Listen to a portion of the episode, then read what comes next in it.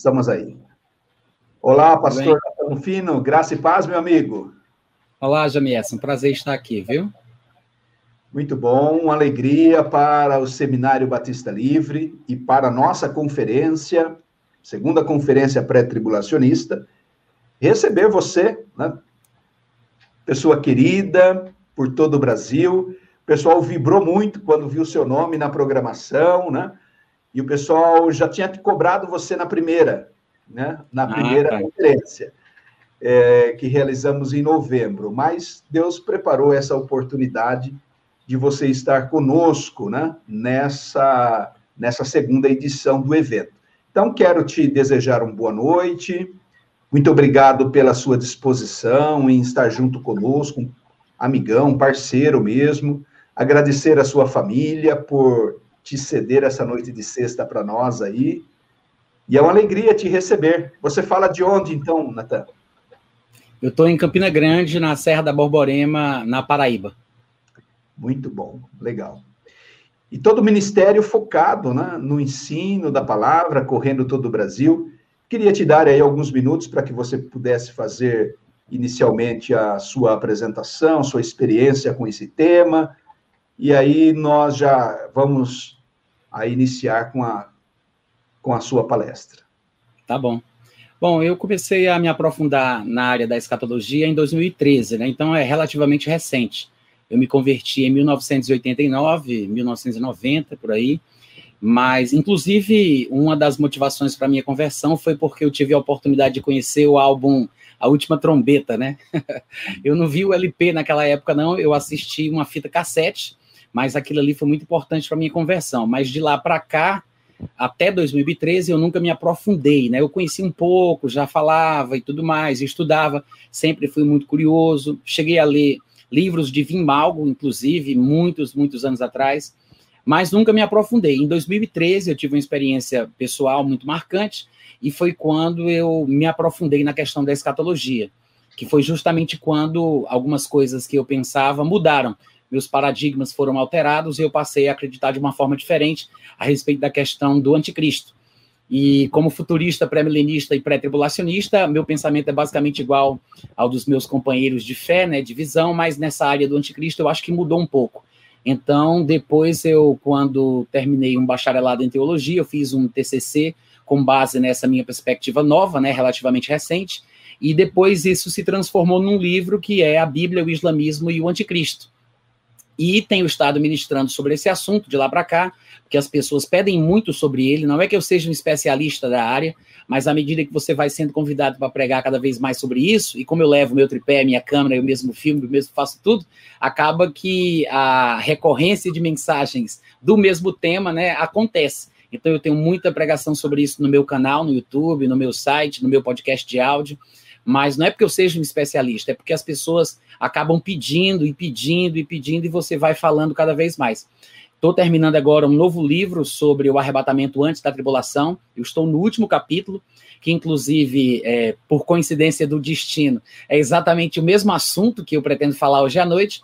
E eu quero dizer, Jamierson, que é uma alegria poder estar aqui com você, o Gabriel Porto também, que eu já conhecia de ver, né? Tem um livro dele, de assistir pela internet e tudo mais. E para mim é uma alegria poder contribuir com alguma coisa, tá?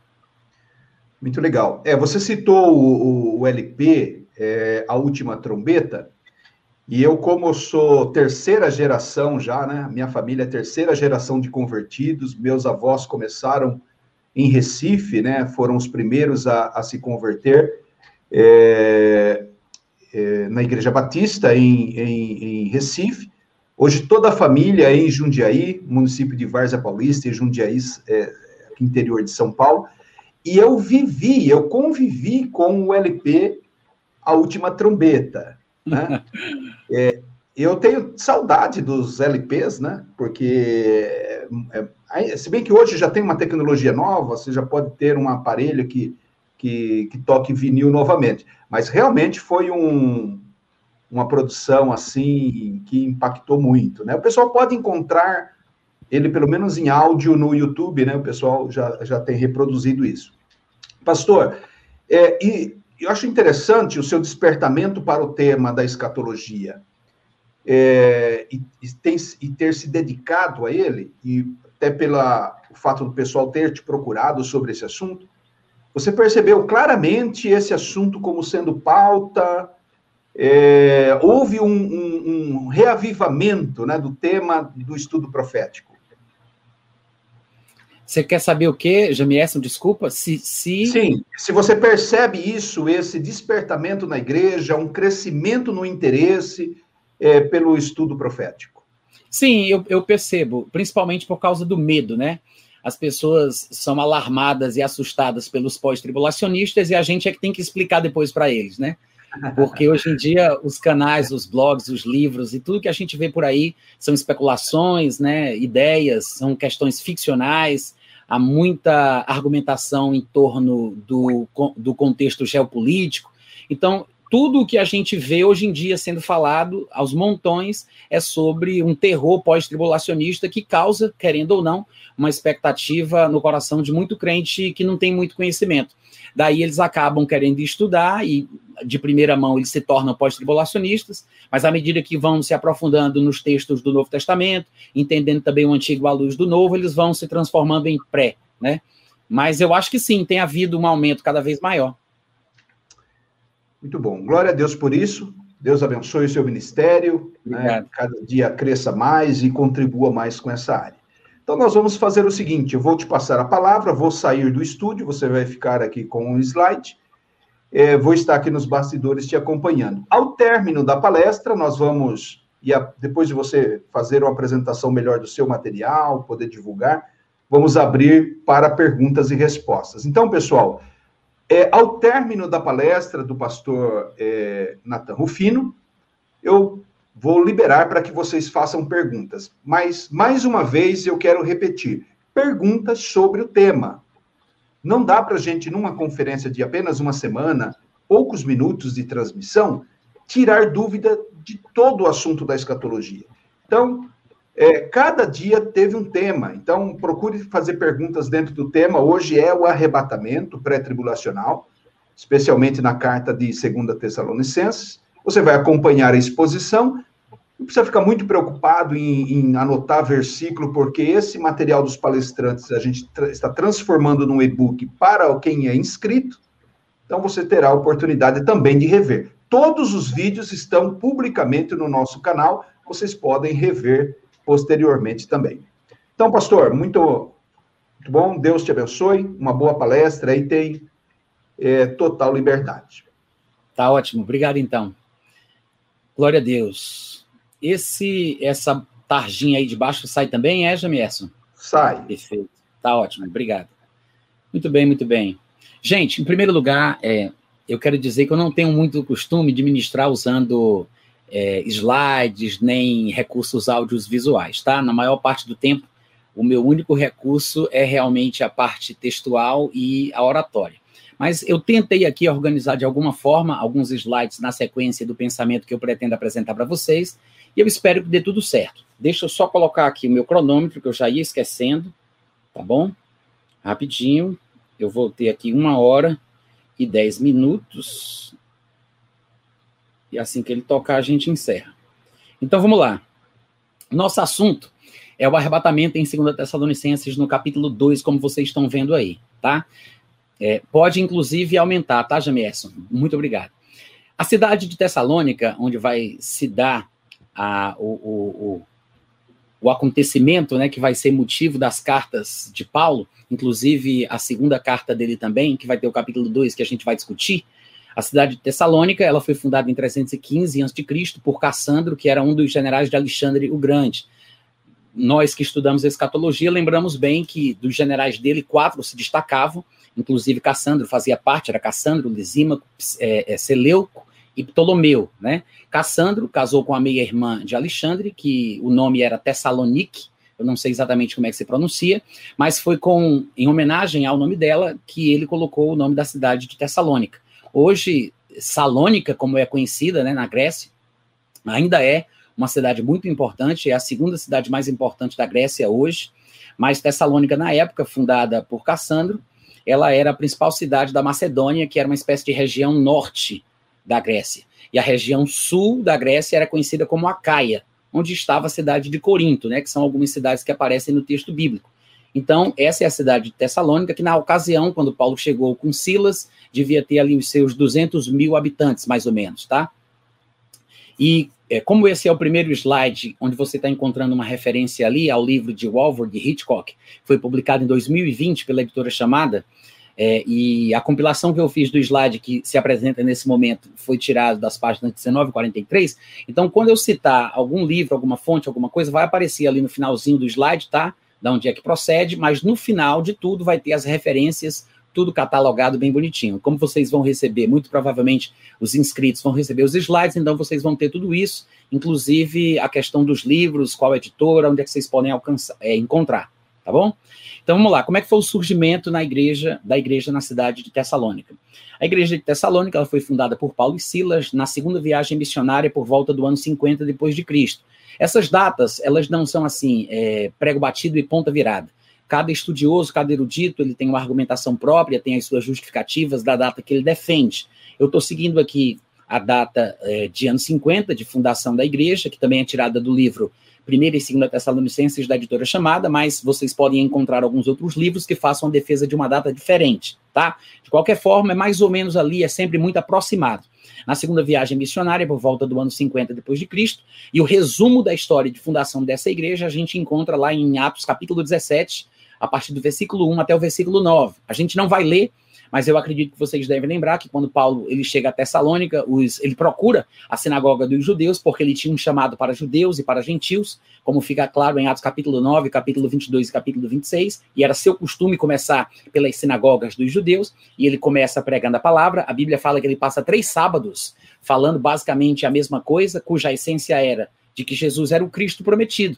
E muita gente se apegou à palavra, creu no Senhor Jesus, mas o texto de Atos, capítulo 17, diz que judeus, claro, que não abraçaram a fé, movidos de inveja, inclusive vou ver se eu encontro aqui rapidinho o versículo para mostrar isso para vocês, porque é interessante. Lá no versículo 5, diz assim: Os judeus, porém, movidos de inveja, fazendo, trazendo consigo homens maus dentre a malandragem, ajuntando a turba, alvoroçaram a cidade assaltaram a casa de Jason, que tinham hospedado Paulo e Silas, e causaram um grande tumulto. Inclusive, arrastaram Jason e alguns irmãos para fora, e perante as autoridades da cidade de Tessalônica, como diz o versículo 6, clamaram, dizendo: Estes que têm transtornado o mundo chegaram também aqui, aos quais Jason hospedou, todos estes procedem contra os decretos de César, dizendo que Jesus é outro rei. E diz então no versículo 8 que tanta multidão que estava presente como as autoridades ficaram agitadas e aí, no final das contas, acabaram soltando eles, porque se estabeleceu uma espécie de fiança que deve ter sido paga, né? Então, foi um tumulto, uma grande confusão, e eu quero que você tenha isso em mente, porque este é o pontapé inicial do surgimento da igreja em Tessalônica. Então, o pessoal da cidade já estava é, de orelha em pé, né, com aquele novo movimento. Não foi simples, não foi fácil, e de fato, depois, quando Paulo escreve aos Tessalonicenses, cerca de seis meses, a um ano depois, quando ele passa por lá na sua segunda viagem missionária, não mais do que um ano, ele escreve para os irmãos em Tessalonicenses as duas epístolas. Elas, inclusive, são escritas num curto espaço de tempo. E ao escrever para eles, Paulo diz lá em 1 Tessalonicenses 2,18, o versículo está até sendo mencionado aí, como vocês estão vendo. Paulo ele diz que muitas vezes ele quis voltar a visitá-los, mas ele disse, pelo menos ele, ele tentou, mas Satanás nos barrou o caminho. E essa citação dele a Satanás, barrando o seu caminho de volta a Tessalônica, pode ser uma alusão ao que Satanás teria feito através das autoridades da cidade, né? estabelecendo aquela fiança que talvez tivesse também uma cláusula de impedimento da sua volta à região, de volta àquela cidade. Então, o interessante é que ele diga que Satanás barrou o caminho e pode ser que tenha alguma ligação com a sua primeira entrada na cidade, quando ele pregou o evangelho, como nós vimos lá em Atos capítulo 17, tá? Então, seguindo para frente, Vamos falar um pouco das cartas de Paulo, dentre as quais as cartas aos Tessalonicenses fazem parte. Nós sabemos que Paulo foi aquele que escreveu a grande maioria dos livros do Novo Testamento. Há uma pequena divergência de opinião, mas eu vou seguir a, a cronologia de um determinado pregador norte-americano chamado Andy Woods, tá? Em seu livro The Fallen Away, é um pequeno panfleto, na verdade, ele faz uma apresentação da cronologia das cartas de Paulo e eu vou seguir essa ordem. Ele diz que no ano 49 depois de Cristo, a primeira carta teria sido escrita aos, aos Gálatas, da região da Galácia, Listra, Derbe, Antioquia, como a gente já sabe. E há quem pense diferente, inclusive o próprio é, o, o, o Walford e Hitchcock, que fizeram o livro, o comentário, versículo por versículo, de 1 e 2 Tessalonicenses, que é publicado pela editora chamada, ele dá uma data diferente, sugerindo, inclusive, que talvez as epístolas aos Tessalonicenses tenha sido a primeira carta. Então, não se sabe ao certo, não há um consenso, mas estão concorrendo ali na primeira posição as epístolas aos Tessalonicenses, que foram escritas quase no mesmo ano, e a epístola aos Gálatas. Mas seguindo a linha aqui de Andrew Woods, então 49 depois de Cristo teria sido a primeira carta. No ano 51 viria então primeira e segunda Tessalonicenses, depois nos anos 56 e 57, primeira e segunda Coríntios e a epístola aos Romanos, depois do ano 60 ao 62, as epístolas que são chamadas de epístolas prisionais, porque ele as escreveu a partir da prisão. Então, estão aí as epístolas aos Efésios, aos Colossenses, a escrita a Filemon e aos Filipenses. E depois, no ano 62, ele teria escrito 1 Timóteo e Tito, e para finalizar, no ano 67, ele teria escrito, então, a sua epístola, a, a segunda epístola a Timóteo, tá? E essa é mais ou menos aí a cronologia das cartas de Paulo, e você observa, é, ressaltado ali na cor azul, a epístola aos Tessalonicenses, logo no começo dos textos que Paulo escreveu. E é interessante observar isso, porque as cartas de Paulo são consideradas por alguns estudiosos como o Apocalipse paulino, né? O Apocalipse de Paulo, porque são permeadas de declarações apocalípticas, escatológicas, proféticas relacionadas à doutrina dos últimos dias. De fato, se você comparar, se você observar é, a, primeira, a primeira epístola aos Tessalonicenses, todo o capítulo tem, no final do capítulo, uma menção à volta do Senhor Jesus. Às vezes, algum capítulo fala mais do que outro, mas todos os capítulos, do, do capítulo 1 ao capítulo 5, tem uma menção à volta do Senhor Jesus, em todos os capítulos. E é lá que nós encontramos a explicação clara de Paulo sobre o arrebatamento pré tribulacional, tá? E na segunda epístola aos Tessalonicenses, que nós estaremos estudando aqui na medida do possível, conforme Deus permitir, e eu conseguir também, né? A gente vai ver que, inclusive, Paulo menciona o que ele vai chamar de tradição cristã pré-tribulacional, em relação àquilo que ele teria dito presencialmente e aquilo que ele teria falado na primeira epístola, tá? Então vamos para frente. Qual foi o propósito da segunda carta de Paulo aos Tessalonicenses? É, essa carta tem pelo menos três propósitos que são distribuídos entre os três capítulos. Né? O primeiro propósito se encontra no segundo capítulo. O primeiro propósito, em, em termos de importância, se encontra no segundo capítulo, em ordem cronológica. O segundo capítulo é o capítulo que a gente vai debater. Não sei se vai dar tempo, a gente tem uma hora só, tem muita coisa importante para a gente falar, mas pelo menos eu vou deixar aqui uma degustação glorificada, tá? Um gostinho da degustação glorificada no coração de vocês. O primeiro propósito se encontra no segundo capítulo, que trata justamente sobre a compreensão equivocada dos irmãos presentes na cidade sobre o que significava o dia do Senhor. Vocês vão ver, talvez alguns de vocês já entendam isso, mas o que se fazia, o que, o que, o que se fez naquele momento, foi que alguém surgiu confundindo a cabeça dos irmãos em Tessalônica, dizendo que eles estavam entrando, começando o dia do Senhor. E no contexto, você vai observar que a interpretação oferecida era que o dia do Senhor era a tribulação. E, de fato, a expressão dia do Senhor é uma expressão muito abrangente, muito ampla, não se refere a um dia de 24 horas, tá? É uma expressão que é considerada por alguns como um termo técnico e abrange um período vasto e segue-se em vários acontecimentos em cadeia. Há passagens que trazem alguns elementos de imprevisibilidade e outros de previsibilidade, o que nos faz pensar que o dia do Senhor seja um vasto período de tempo que vá desde o arrebatamento até a criação dos novos céus e da nova terra. O que quer dizer que o dia do Senhor compreende o arrebatamento, a tribulação, a manifestação de Cristo no momento final da tribulação, quando ele vier para reinar por mil anos, o próprio milênio do reinado de Cristo com cetro de ferro sobre todas as nações e a criação dos novos céus e da nova terra no momento é, de entrada para o estado eterno. Então, tudo isso parece estar dentro do conceito bíblico de o dia do Senhor. Você vai entender o que a expressão significa no texto bíblico à luz do contexto em que ele está inserido tá? Então, não pense que porque você encontra a expressão o dia do Senhor, que significa que tem que ser a mesma coisa em todos os lugares. Não, você tem que observar o contexto, observar os elementos que são apresentados ali, para você entender de que parte do dia do Senhor a passagem em questão está fazendo referência. No caso de texto, no caso do texto de 2 Tessalonicenses, capítulo 2, você vai observar que não tem como ser outro sentido senão o sentido da tribulação, o momento da angústia, o momento de trevas, a manifestação do juízo divino, aquele tempo de pavor que nunca houve nem jamais haverá, desde que há nação na terra. Como nós encontramos a expressão repetida em frases levemente diferentes ao longo de todos os textos proféticos, inclusive repetida até mesmo por Jesus, né? A partir de Mateus é, 24, versículo 15. Bom, então, o primeiro objetivo da segunda carta aos Tessalonicenses era corrigir o pensamento equivocado sobre o dia do Senhor, que supostamente estaria acontecendo ali ou iniciando ali em Tessalônica, como a gente vai observar daqui a pouco. O segundo objetivo se encontra no primeiro capítulo da Epístola aos Tessalonicenses. Ele vai falar sobre as perseguições que os irmãos em Tessalônica sofriam. Então, ele vai confortar, ele vai encorajar, ele vai incentivá-los a ficar firme. Mas eu quero que você observe que estas perseguições, que são o, o, o, conteúdo do capítulo 1 de 2 Tessalonicenses estão associadas ao conteúdo do capítulo 2, porque a única razão pela qual alguns começaram a ter a ideia brilhante de que eles estavam iniciando o período da tribulação era por causa das perseguições que são mencionadas no capítulo 1. Tá? Então você observa que o capítulo 1 ele escorrega para o capítulo 2, né? Ele, ele nos induz ao capítulo 2, que é o cerne de toda a questão.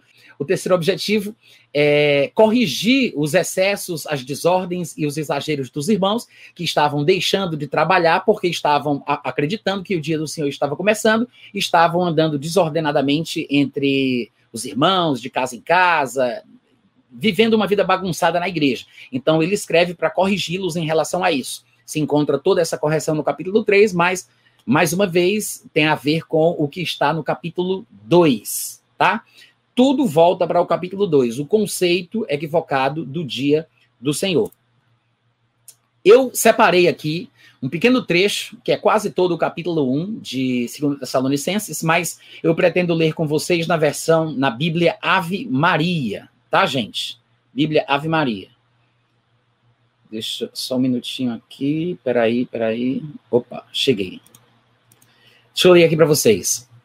Por que, que eu separei a Bíblia Ave Maria? Porque eu acho que ela não nos, não nos induz ao erro em alguns momentos cruciais desse capítulo. Outras versões talvez possam causar confusão no entendimento do cristão, na diferenciação do arrebatamento com a vinda visível do Senhor Jesus Cristo. Então, eu selecionei essa versão por causa disso.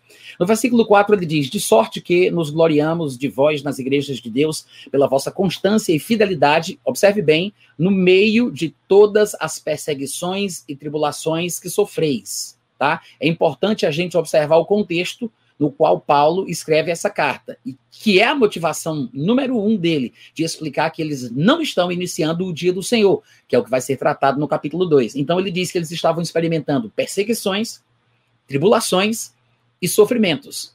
Perseguições, tribulações e sofrimentos. Coisa comum que todo crente que vive nesse, que vive nesse mundo onde Satanás é Deus vai experimentar, né? Quem vive neste mundo onde Satanás é Deus é, é, tem que nadar contra a maré. Afinal de contas, é, Satanás é o Deus deste mundo.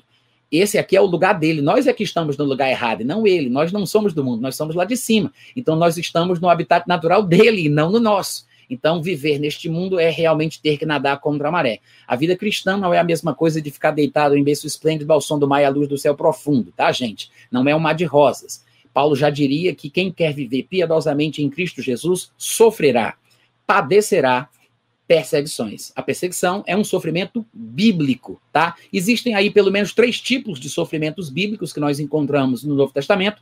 Um deles é o sofrimento da perseguição. Sofrer a perda, sofrer a renúncia, deixar pai, casa, por causa do evangelho é outro sofrimento, e sofrer a tentação. Mas bem-aventurado o varão que sofre a tentação, porque quando aprovado recebe uma coroa como recompensa, né? Então, há sofrimentos bíblicos e há sofrimentos que não são tão bíblicos. Às vezes o pessoal mistura, mas é interessante observar que aqui, no contexto da carta aos Tessalonicenses, havia perseguição, tribulação e sofrimento. No versículo 5 ele diz: Elas constituem um indício do justo juízo de Deus e de que sereis considerados dignos do reino de Deus, pelo qual padeceis. Então ele diz que o padecimento dos irmãos de Tessalonicenses era por motivação religiosa. E tem gente que pensa que hoje em dia, quando eles experimentam algum tipo de calúnia, de confrontamento, difamação ou ataque, ou as pessoas vêm contra você porque você é crente, que é um indício do final dos tempos, né? Mas você observa que lá no começo da história toda, na primeira carta de Paulo, ou na segunda carta de Paulo escrita, a primeira e segunda Tessalonicenses, você observa ele está falando sobre a perseguição por motivação religiosa, né?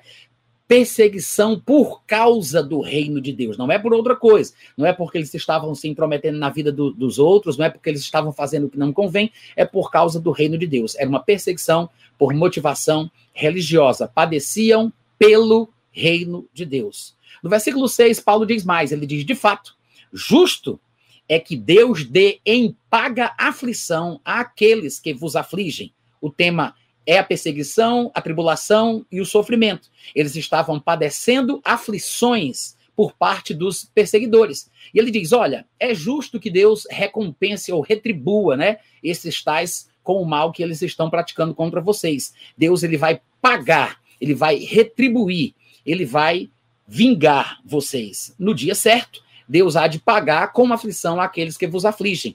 E a vocês que são afligidos, ele dará o alívio juntamente conosco no dia da manifestação do Senhor Jesus. Mais uma vez, eu quero repetir que a menção aí ao dia da manifestação do Senhor Jesus não é um dia de 24 horas, tá? Às vezes, a palavra dia aparece indicando um período de tempo e aparece em diversos lugares em expressões diferentes. O dia de Cristo, o dia de Deus, o dia do Senhor, o dia, aquele dia. Eu vou até citar alguns versículos desses para vocês, algumas frases onde nós encontramos a palavra dia aparecendo. Então, o dia, ele pode estar dizendo respeito ao arrebatamento, pode estar dizendo respeito à segunda vinda de Jesus Cristo, quando ele será visto por todo olho, assim como o relâmpago quando sai e se mostra, né? Então, da mesma forma, o Senhor Jesus Cristo será visto no final da tribulação. Mas quando ele menciona aí o dia da manifestação do Senhor Jesus, é provável que ele esteja deixando implícito a reunião dos crentes com o Senhor Jesus que ele já mencionou em 1 Tessalonicenses, quando ele fala sobre a nossa reunião com ele para estarmos para sempre com o Senhor. Embora no capítulo 1 de 2 Tessalonicenses não seja o ponto central do que Paulo vai, vai falar.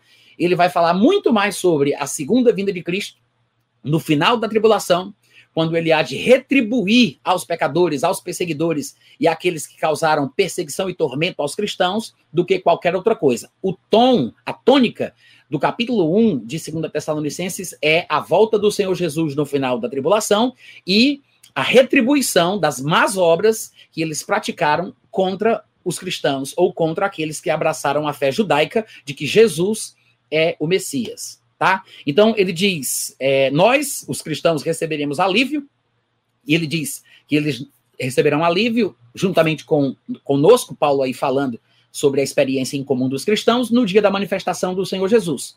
Ponto. Só que tem um detalhe: além disso, no final da tribulação, o Senhor Jesus descerá do céu com os mensageiros do seu poder por entre chamas de fogo para fazer justiça. Veja que ele está repetindo a mesma verdade, né? Ele vai retribuir, ele vai dar em paga, ele vai devolver, ele vai se vingar, porque Deus é vingador como vários textos do Novo Testamento explicam muito bem. Ele vai fazer justiça no sentido de executar juízo, tá, gente? Ele vai fazer justiça àqueles que não reconhecem a Deus e aos que não obedecem ao evangelho de nosso Senhor Jesus. Eles, os pecadores, os ímpios, os perseguidores que afligiram aqueles que abraçaram a fé judaica, eles sofrerão como castigo a perdição eterna, longe da face do Senhor e da sua suprema glória. Naquele dia, veja que ele faz uma menção ao dia, mas lembre-se que não é um dia de 24 horas, é um dia que faz referência a um evento profético que abrange vários acontecimentos em cadeia que começam no arrebatamento e vão até a criação dos novos céus da nova terra, dependendo do contexto, é que você vai entender de que acontecimento específico ele está falando, quando ele diz aí, naquele dia ele virá e será a glória dos seus santos, é provável que ele esteja fazendo uma referência pelo contexto, a sua manifestação visível no final da tribulação. Naquele dia, ele virá e será a glória dos seus santos e a admiração de todos os fiéis, e vossa também, porque crestes no testemunho que vos demos. Ele está falando sobre o momento em que todos nós, com corpos glorificados pelo poder do Senhor Jesus, de transformar esse nosso corpo de, de humilhação para ser semelhante ao corpo da sua glória, usufruiremos da mesma realidade durante todo o milênio, tá? Então, A razão pela qual eu li o capítulo 1 de 2 Tessalonicenses é para mostrar para você que, de fato, o, o, o contexto da epístola aos Tessalonicenses, da segunda epístola aos Tessalonicenses, é a perseguição, é o sofrimento, é a tribulação, é a aflição, é o que eles estavam experimentando, que tinha sido, num certo sentido, a motivação para que alguns intérpretes equivocados começassem a dizer que eles estavam iniciando, experimentando o que é conhecido como o dia do Senhor. Tá bom? Então vamos continuar.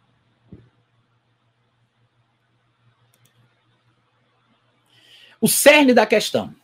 É, como vocês viram no capítulo 1, tribulação, perseguição, aflição, sofrimento, covardia, né? Porque era uma perseguição por motivação religiosa.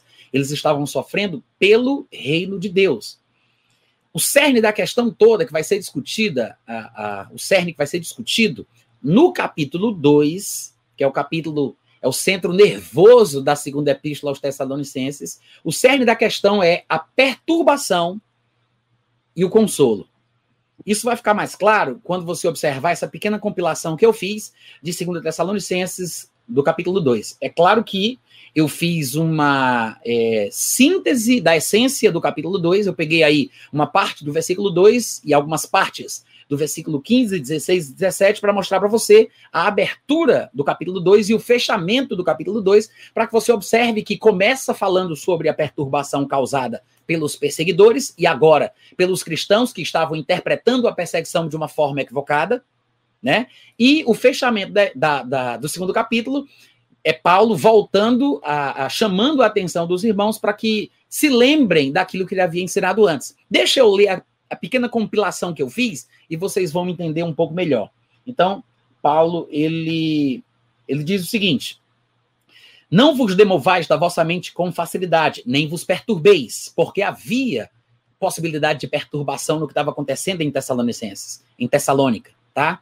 Ele diz: Ninguém de nenhum modo vos engane. Observe bem quando ele fala de nenhum modo, porque logo em seguida ele vai apresentar pelo menos três modos pelos quais as pessoas estavam ou poderiam estar sendo enganadas. Ele diz: permaneçam firmes e guardai as tradições. Ele está falando sobre a tradição cristã pré-tribulacionista, e eu vou provar isso para vocês daqui a pouco, tá? Ele está fazendo menção à tradição pré-tribulacionista, a tradição cristã pré-tribulacionista, que foi apresentada por Paulo a eles de forma presencial em sua viagem missionária e na sua primeira epístola, que inclusive é mencionada por ele aqui nesse momento. Ele diz: permaneçam firmes, Guardem a tradição cristã pré-tribulacionista que vos ensinei por palavra na minha viagem missionária, foi uma, um ensinamento presencial, e também ensinei a mesma coisa pela primeira epístola. Nós estamos na segunda, ele está fazendo menção à tradição cristã pré-tribulacionista mencionada na primeira epístola e na sua pregação presencial. E aí no versículo 16 ele diz, na verdade, Jesus e Deus, né? Eu separei só a parte em que ele começa a falar de Deus. E Deus que nos deu uma boa esperança, ou seja, é uma esperança que pode ser classificada como boa, porque o embate de Paulo era com os pós-tribulacionistas da sua época, que é por isso que ele fala sobre a esperança que é boa, porque não há como uma pessoa que defende a tese pós-tribulacionista, ou que se baseia na fé pós-tribulacionista, ter uma expectativa positiva, tá? Porque a expectativa do pós-tribulacionista é de que as coisas piorem e de que antes que ele conheça o Senhor Jesus, antes que ele possa experimentar o gozo do seu Senhor, ele tem que conhecer o anticristo e passar pela tribulação. Então, antes de qualquer coisa, ele tem que comer o pão que o diabo amassou. Então, obviamente, essa esperança não é boa. E por isso Paulo faz menção à boa esperança que Deus nos deu, porque somente ela vai consolar os seus corações. Por que, que ele fala sobre a importância do consolo através da esperança que pode ser classificada como boa? Porque eles estavam sendo perturbados pela pregação pós-tribulacionista do povo da sua época. Tá? Não vos demovais facilmente, não vos demovais da vossa mente com facilidade, não vos perturbeis, ninguém de nenhum modo vos engane, porque o ensino pós-tribulacionista é enganoso, é um engano que não condiz com o ensino neotestamentário das escrituras, é, é, é da escatologia, né, do, do nosso encontro com o Senhor.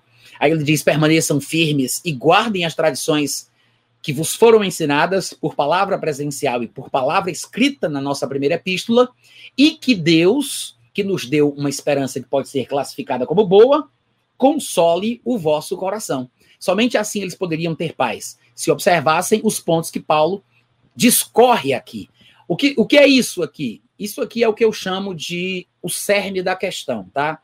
É o, é o centro de, da, de toda a epístola, da, da, segunda epístola, e claro, é o centro, o cerne, o ponto central do, do capítulo 2, que prova que o arrebatamento ele acontece antes do primeiro dia dos sete anos de tribulação. Existem alguns textos no Novo Testamento que são muito importantes para a defesa pré-tribulacionista. No meu ponto de vista, embora alguns dos meus colegas de trabalho não concordem comigo, mas no meu ponto de vista, nós temos Mateus capítulo 24, que prova o arrebatamento pré-tribulacional.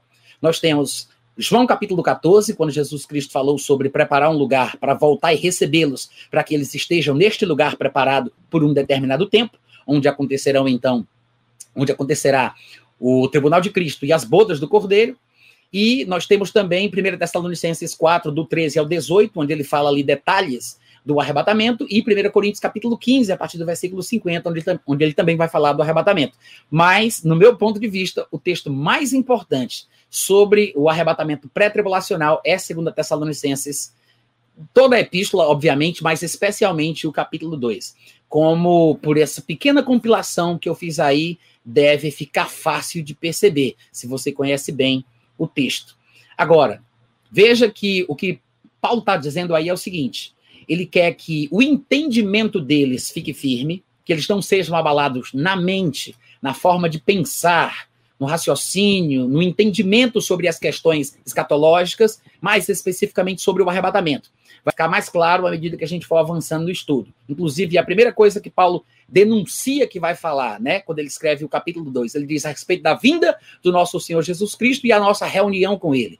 É o cabeçalho do assunto que vai ser discutido ao longo do capítulo 2 e ele já deixa logo de cara evidente que ele vai falar do arrebatamento, tá? Então ele diz: "Olha, eu quero que o entendimento de vocês fique firme em relação ao arrebatamento. É esse o ponto que ele quer discutir. Não sejam abalados, não sejam enganados de nenhum dos modos. Ele cita pelo menos três. A gente vai escorrer sobre cada um deles daqui a pouco, né?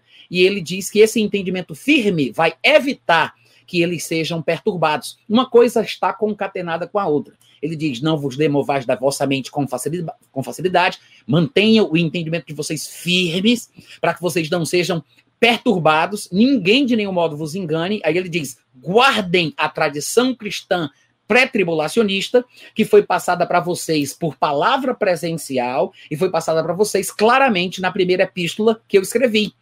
E embora nem todo mundo consegue enxer consiga enxergar isso na primeira epístola, há pelo menos alguns versículos que se destacam, como por exemplo, o capítulo 1, versículo 9 e 10, o capítulo 4, versículo 13 ao 18, e o capítulo 5, do versículo 1 ao versículo 12, aproximadamente por ali, quando ele faz menções ao arrebatamento pré-tribulacional, fazendo uma dobradinha com a tribulação que vai vir logo em seguida, tá? E aí ele diz que desta forma, Deus que nos deu esta esperança que é boa e não esta expectativa negativa que estava surgindo entre os tessalonicenses, das pessoas dizerem que eles estavam começando a tribulação, iniciando o dia do Senhor, nesse sentido negativo, né, o período do juízo, de trevas, de angústia e de dor. Aí ele diz: se nós, se eles se apegassem às verdades transmitidas anteriormente, não se abalassem facilmente, se mantivessem firme a tradição cristã pré-tribulacionista ensinada anteriormente por Paulo, eles teriam uma esperança firme, boa, que traria a paz e o consolo que eles não estavam experimentando. Estavam sendo perturbados porque estavam se deixando levar por pregações diferentes daquilo que Paulo tinha feito na sua primeira epístola, tá? Então, a tradição cristã pré-tribulacionista que foi defendida por Paulo na sua viagem missionária aos, Tessalonicenses, e na sua primeira epístola é demonstrada claramente aí. Ele diz: Não vos demovais da vossa mente com facilidade, guardai as tradições, tradição cristã pré-tribulacionista, fica implícito, né? Que foram ensinadas por palavra e por epístola, presencialmente e por meio da carta, tá? O assunto já tinha sido ensinado, como eu mencionei aqui para vocês há poucos minutos, em 1 Tessalonicenses, capítulo 1, versículo 9 e 10. Eu vou ler para vocês esses versículos, onde ele diz: Pois eles mesmos, no tocante a nós, proclamam que repercussão teve o nosso ingresso no vosso meio e como, deixando os ídolos, vocês se converteram a Deus, a Deus para servirdes o Deus vivo e verdadeiro. Paulo falando dos Tessalonicenses, que eles se converteram para servir o Deus vivo e verdadeiro e para aguardar Jesus voltar. É interessante que ele diga que uma das razões pelas quais a gente se converte é para servir a Deus e para esperar Jesus voltar, né? E ainda tem gente que pensa que não é coisa que se ensine a novo convertido, é a razão pela qual a pessoa se converte, é para servir a Deus e para esperar Jesus voltar. Os convertestes para servir, diz o Deus vivo e verdadeiro, e para aguardar dos céus o seu filho, a quem ele ressuscitou dentre os mortos, que é Jesus, que pelo fato de esperarmos ele voltar dos céus, nos livra da ira vindoura. Uma coisa está ligada com a outra. Ele diz, ele diz: a gente se converteu para esperar Jesus voltar, o qual, quando voltar, vai nos livrar desta ira vindoura. O que significa que esta volta aqui está fazendo referência à volta de Jesus para os crentes. Não é a volta no final da tribulação, quando todo olho o verá e ele descerá até o chão, colocando os seus pés no Monte das Oliveiras e iniciando o seu reino milenar. Ele está falando daquela volta onde ele nos receberá para si mesmo, nos ares, nos encontraremos ali, estaremos para sempre com o Senhor, e dali subiremos ao céu, passaremos um tempo com ele, depois voltaremos com ele para a terra, como está muito bem descrito lá em Apocalipse capítulo 19, tá? Mas é interessante que você observe que o ensino é pré-tribulacionista, porque ele diz: nos convertemos para esperar Jesus voltar, o qual nos livra da ira vindoura. É bom que você entenda que quando Paulo escrevia, todos os crentes daquela época, eles, eles tinham uma expectativa de que eles seriam arrebatados. Eles achavam que seriam arrebatados no tempo de vida deles. Por isso que você deve lembrar que lá em 1 Tessalonicenses 4, Paulo disse: Nós, os vivos, os que ficarmos, veja que ele conjuga o verbo na primeira pessoa do plural, ele se inclui no grupo. Ele diz: nós seremos arrebatados, né? Então todos acreditavam que seriam arrebatados a qualquer momento. Eles acreditavam que seria ainda dentro do tempo de vida deles. Da mesma forma, assim como eles acreditavam que eles poderiam ser a geração do arrebatamento, eles também acreditavam que os seus contemporâneos que viviam naquela época, que não tinham confessado a Jesus, seriam a mesma geração que experimentaria a tribulação.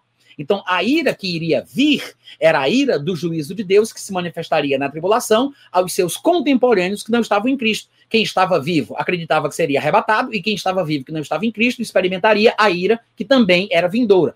Assim como Jesus viria para arrebatá-los, a ira viria para castigar os seus contemporâneos. Então, é, era um sentimento comum de que tanto o arrebatamento quanto a manifestação da ira no período tribulacional se manifestassem no tempo de vida deles dos crentes e dos incrédulos. Quando ele menciona aqui que eles se converteram para esperar Jesus voltar, e que por causa disso, esperar Jesus voltar os livrava da ira vindoura, significava que o arrebatamento tinha que acontecer antes da manifestação da ira. Se eu for embarcar num determinado portão de um aeroporto para pegar um voo para uma determinada cidade, e o portão que eu tenho que embarcar for o portão de número 15, né? E se uma pessoa estiver no portão de número 14, ou 13, ou 12, é claro que eu me encontro com essa pessoa antes de chegar no meu portão de embarque. O que significa que eu só eu só eu só chego no meu portão de embarque depois que eu passar por essa pessoa que vai estar no portão anterior. Se ele está falando aqui que o fato de esperarmos o nosso encontro com Cristo nos livra da ira vindoura, é porque a ira vindoura está no portão de número 15 e o Senhor Jesus Cristo, no arrebatamento, se encontra conosco no portão 12, 13 ou 14. Tem que ser antes, porque pelo fato de eu esperar me encontrar com ele, evita que eu chegue no portão que se manifesta a ira vindoura, é porque o meu encontro com o Senhor Jesus é antes da manifestação da ira tá? É o que está implícito aqui na declaração. Então veja, eu estou lendo aqui pelo menos os três textos da primeira epístola de Paulo que provam que ele deve ter ensinado também pessoalmente a mesma coisa que ele escreveu, que mostra que é um ensino, é um ensino pré-tribulacional. E a esse ensino ele chama de tradição cristã pré-tribulacionista, tá? O outro texto é 1 Tessalonicenses capítulo, tra... capítulo, 3, é, capítulo 4, do versículo 13 ao 18. 1 Tessalonicenses 4, 13 ao 18. Ele diz: Não queremos, porém, irmãos, que sejais ignorantes com respeito aos que dormem. Por que então Paulo vai dissertar sobre o assunto? Porque os vivos achavam que seriam arrebatados na sua própria vida, no seu tempo de vida. Eles estavam na expectativa de se encontrar com Jesus nos ares a qualquer momento. Então, como cristãos estavam morrendo, eles começaram a ficar com dúvidas sobre os que tinham morrido. E eles pensavam, puxa, nós os que estamos vivos sabemos que seremos arrebatados, nos encontraremos com o Senhor nos ares, estaremos para sempre com o Senhor, mas e o povo que morreu vai perder a bênção? Aí então Paulo escreve em 1 Tessalonicenses 4, do 13 ao 18, para mostrar que os crentes mortos já estão com o Senhor Jesus. E é por causa disso que a gente não consegue precedê-los no encontro com o Senhor Jesus, porque quando Jesus vier, ele vem com eles porque já estão com Cristo. Quando nós estamos no corpo, nós estamos ausentes do Senhor, como Paulo explica lá em 2 Coríntios capítulo 4 e 5, mas quando nós deixamos o corpo, nós estaremos com o Senhor. Paulo explicava em Filipenses capítulo 1 que é, se nós deixarmos o corpo, nós estaremos com o Senhor Jesus, o que é lucro. Então, vivemos na carne para Cristo, fazendo a obra de Deus, mas se deixamos o corpo, estaremos com Cristo e é incomparavelmente melhor. Então, quando o cristão morre, ele está com Cristo, ele já está com o Senhor Jesus Cristo. Quando Jesus vier, eles vêm com ele porque já estão com o Senhor Jesus. Então, Paulo vai explicar para eles, e é por isso que nós também acabamos sendo abençoados com essa informação. Paulo vai explicar, vai explicar para eles que eles já estão com Jesus. O encontro deles com Jesus foi antes do nosso. Nós, os que ficarmos, veja que ele usa essa expressão um pouco mais para frente, ele vai dizer: Nós, os que ficarmos, lá no versículo 17, nós nos encontraremos com Cristo somente na hora do arrebatamento, enquanto os cristãos que já tinham morrido já estavam com Cristo antes de nós. Quando ele diz nós somos aqueles que ficaram, ele está fazendo uma menção à ideia de que nós somos retardatários. Nós nos encontramos com eles, com ele, com o Senhor Jesus, por último, né, por derradeiro. Então, então quem fica para o fim são os retardatários, porque os que já morreram já estão com Cristo. É interessante, inclusive, mencionar que aqui em 1 Tessalonicenses 4, Paulo explica que os mortos vão ter a mesma experiência que os vivos, quando ele fala do arrebatamento, e lá em 1 Coríntios capítulo 15, ao falar sobre a ressurreição, porque o capítulo 15 inteiro é só sobre a ressurreição, e aí ele aproveita, abre um parênteses e fala de toda uma geração que não vai morrer e não vai ressuscitar, porque não é necessário que o cristão morra, não é necessário que o cristão ressuscite. Algumas pessoas se confundem pensando que Hebreus 9, 27 diz que é necessário, porque está escrito que aos homens é, é, é, importa. Hebreus 9, 27. Está ordenado aos homens que morram, que morram uma só vez, vindo depois disto o juízo, né? Mas esse texto não está falando sobre a obrigatoriedade da morte no sentido de ser necessário. É uma ordem que foi estabelecida, mas o que é necessário mesmo é a transformação do nosso corpo.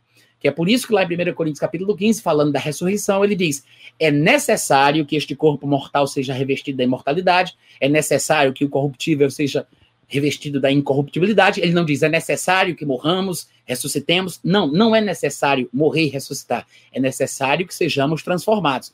Lá em 1 Coríntios 15, ele diz que os que estiverem vivos experimentarão o mesmo benefício da transformação que experimentarão os crentes que ressuscitarão.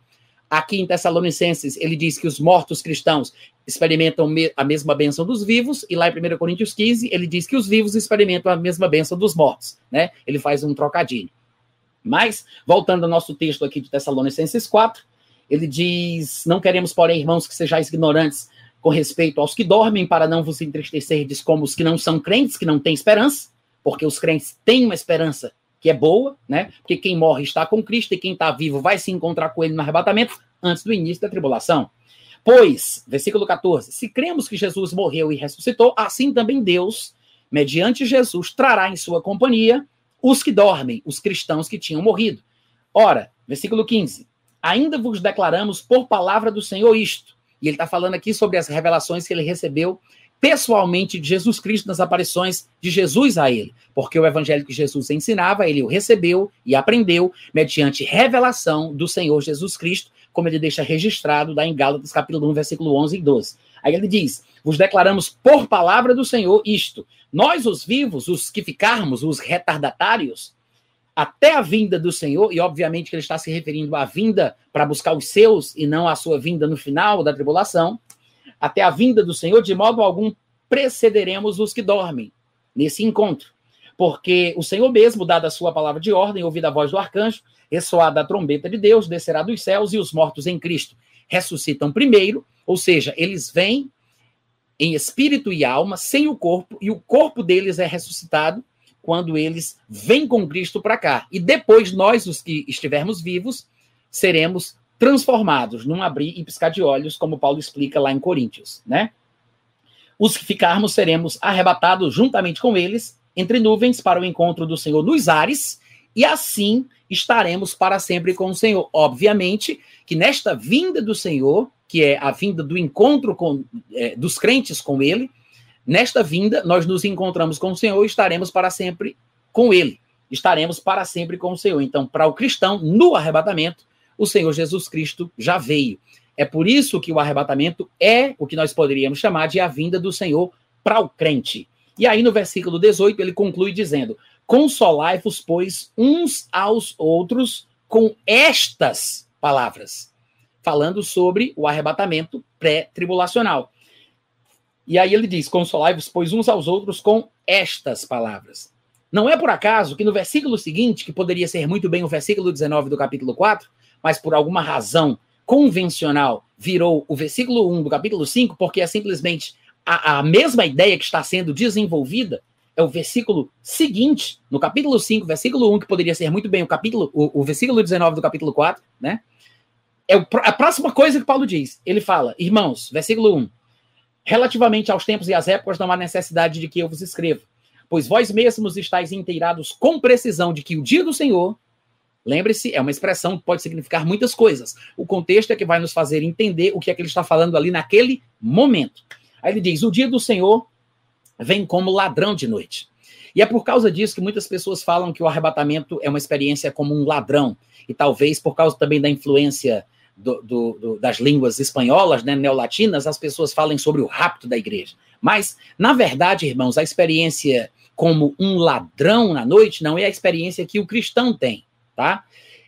Será como um ladrão na noite para os que não estiverem esperando o Senhor Jesus para aqueles que não são cristãos, para aqueles que vivem na noite, que andam na noite, que estão em trevas. Nós, os que somos crentes, que não somos da noite, que não estamos em trevas, a experiência não será desagradável como ser surpreendido por um ladrão que vem na noite. Sim, será súbita, será repentina, né? Não tem como a gente saber o dia e a hora, como Jesus Cristo explicou muito bem lá em Mateus 24, a partir do versículo 36, mas esse dia do Senhor, ele pode ser experimentado de forma positiva pelo cristão, ao mesmo tempo que pode ser experimentado de forma negativa pelo ímpio. Que é exatamente por isso que Jesus Cristo, falando de figuras que aparecem aqui em 1 Tessalonicenses 5, lá em Mateus capítulo 24, ele diz que vai ser semelhante como foi nos dias de Noé. Ele diz que nos dias anteriores ao dilúvio, lembre-se, os dias de Noé são divididos em três, né? Dias anteriores ao dilúvio, os dias do dilúvio e os dias depois do dilúvio. Nos dias anteriores ao dilúvio, eles, o povo do mundo, comia, bebia, casava, se dava casamento, festejava. Jesus disse que a sua vinda será exatamente como foi nos dias de Noé. E ele menciona os dias anteriores, mostrando que a pandemia vai passar, que as pessoas vão voltar a ter uma vida normal, todo mundo vai voltar a se confraternizar, vai ter uma festa, vida em comunidade, tudo vai, vai ficar normal como sempre foi, tá? E aí, de forma inesperada, Jesus Cristo diz que eles, eles não perceberam até o dia que Noé entrou na arca. Lembre-se, Noé não foi surpreendido. Obviamente que Deus estava esperando que Noé concluísse a sua atividade na terra, para que somente então ele pudesse entrar na arca e fosse elevado à tribulação do dilúvio do seu tempo, né? Então Noé, ele teria que concluir a sua atividade. Ele não foi pego de surpresa, ele sabia que Deus o estava esperando. Noé não foi surpreendido nesse sentido. Eles, os seus contemporâneos, os ímpios, os pecadores, foram surpreendidos, porque eles não perceberam. Jesus usa essa expressão, e não o perceberam, senão quando Noé entrou na arca e, e veio o dilúvio e levou ou destruiu a todos. Aí ele diz: vai ser do mesmo jeito no dia da, da vinda do filho do homem, que é justamente, e depois ele fala sobre a vinda como um ladrão na noite, versículos depois, lá pertinho do versículo 43, 44, mais ou menos, se não estiver enganado, ele vai fazer essa mesma figura da vinda do ladrão na noite, mostrando que vai ser súbito, mas vai ser ruim para um grupo de pessoas, enquanto vai ser bom para outro grupo. Ou seja, os justos, eles vão experimentar aquele dia, como Noé, como Ló, e os ímpios experimentarão como os companheiros e contemporâneos de Noé, e de Ló. Não caiu o fogo do céu antes de Ló ser retirado de Sodoma e não veio o dilúvio antes de Noé estar pronto para entrar na arca para ser elevado acima da tribulação do seu tempo, tá? Daquele dilúvio de muitas águas. Então, quando ele fala aqui sobre o dia do Senhor vem como ladrão de noite, obviamente que está implícito a questão do arrebatamento, que foi mencionada versículos antes, né? Mas a experiência é positiva para quem é crente, mas é negativa para quem não é. E aí ele diz: será como um ladrão de noite para os ímpios. Por isso ele fala, versículo 3, quando eles, é o sujeito oculto aí, tá, gente? Eles andarem, olha a conjugação verbal. Você observa que Paulo mudou o tom, no capítulo 4, ele disse: Nós, os vivos, os que ficarmos, seremos arrebatados, nos encontraremos. Ele se inclui, ele, ele conjuga na primeira pessoa do plural. Em todo o capítulo 4, como nós lemos há poucos versículos atrás, ele estava conjugando o verbo na primeira pessoa do plural, mostrando que todos os crentes experimentariam o que é descrito ali. Já agora, quando ele vai falar do lado negativo da experiência deste dia, que ele inclusive traz a figura da experiência ruim de ser surpreendido por um ladrão na noite, ele mostra que é para eles. É por isso que ele não se inclui. Ele diz: eles andarem dizendo, agora temos paz, temos segurança. É a mesma figura apresentada por Jesus quando ele falou sobre os dias anteriores ao dilúvio na época de Noé. Comiam, bebiam, casavam. É a paz e a segurança que Paulo menciona aqui, tá? Então ele diz: quando eles, né, andarem dizendo, Paz e segurança, eis que lhes, não é dos, não é vos, não é nos, né? Dos, vos, é, é lhes. Lhes sobrevirá repentina destruição, como vem as dores de parto aqui está para dar à luz. Mais uma figura que faz menção ao período da tribulação, né? A primeira metade da tribulação, quando tudo começa, é chamada de princípio das dores. Essas dores como dores de parto, que são mencionadas em Jeremias capítulo 30, do versículo 5 em diante até o versículo 7, quando ele fala sobre o tempo de angústia para Jacó, é uma figura do período da tribulação. E aí, a segunda metade é a grande tribulação, né? Ela vai se intensificando cada vez mais, exatamente como acontece com a mulher que está para dar à luz. Começa o princípio das dores, vai aumentando, vai aumentando, intensificando, até ficar cada vez pior. Da mesma forma, ele diz aqui: eles, o povo do mundo, será surpreendido por uma destruição repentina. É como uma visita de um ladrão na noite. Desagradável, mas é para eles, não é para nós. Ele não disse vos, ele não disse nus, ele disse lhes. Né? Aí ele fala: eles não escaparão. Versículo 4.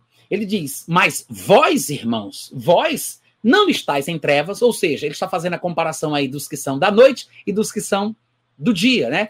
Claro que o ladrão ele vai vir quem é da noite, é o trocadilho que ele quer fazer. Então ele diz: vocês não estão em trevas, para que aquele dia, como ladrão, vos apanhe de surpresa. Pode ser uma surpresa, mas não desagradável, tá? É esse o sentido que ele quer falar aqui. Não vai ser como um ladrão na noite. Pode ser surpreso, pode ser uma surpresa. Claro que ele não está falando que estamos totalmente desavisados, porque o Novo Testamento ensina sobre a capacidade e a percepção do coração do crente de perceber a proximidade do dia da vinda, né? como diz lá em Hebreus capítulo 10, versículo 25, ele diz: Não deixemos de nos congregar, como é costume de alguns, antes, pelo contrário, congreguemos-nos ainda mais e, e façamos mais admoestações, tanto quanto vemos que aquele dia se aproxima. Então, ele fala sobre um aumento na advertência, na censura e na repreensão, que é o que significa a admoestação, àqueles que deixam de se congregar. E a proporção da, da, intens, da intensidade dessa advertência tem que ser feita de acordo com a nossa capacidade de perceber a proximidade do, do dia da vinda. Tá? Então a gente consegue perceber sim a proximidade por dentro, não por fora, por sinais, ou, ou como essa, esse povo doido que fica fazendo por aí afora nesses blogs e canais pós-tribulacionistas. Nós estamos falando de percepção interna, espiritual, no coração. Não tem nada a ver com essa loucura de procurar sinais e etc, etc. Tá? Mas aí ele diz: Vós, irmãos, não estáis em trevas para que esse dia vos apanhe, para que esse dia, como ladrão, vos apanhe de surpresa. Porquanto vós todos sois filhos da luz, sois filhos do dia, nós não somos da noite e nem somos das trevas. Assim, pois, nós não vamos morrer como os demais que não têm esperança, né? O que ele tinha falado já no capítulo anterior. Não vamos do morrer, dormir como os demais, pelo contrário, vigiemos e sejamos sóbrios. Ora, os que dormem, dormem de noite, e os que se embriagam, é de noite que se embriagam. Nós, porém, que somos do dia, sejamos sóbrios, revestindo-nos da couraça da fé e do amor, e tomando como capacete a esperança da salvação.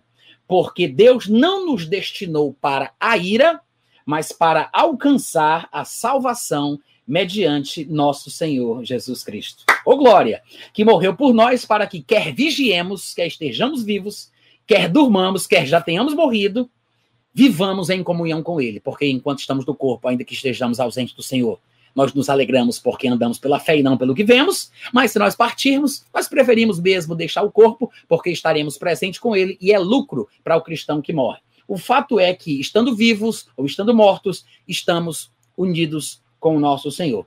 Então, ele não nos destinou para a ira, o que quer dizer que ele nos destinou para alcançar a salvação mediante o nosso Senhor Jesus Cristo, tá?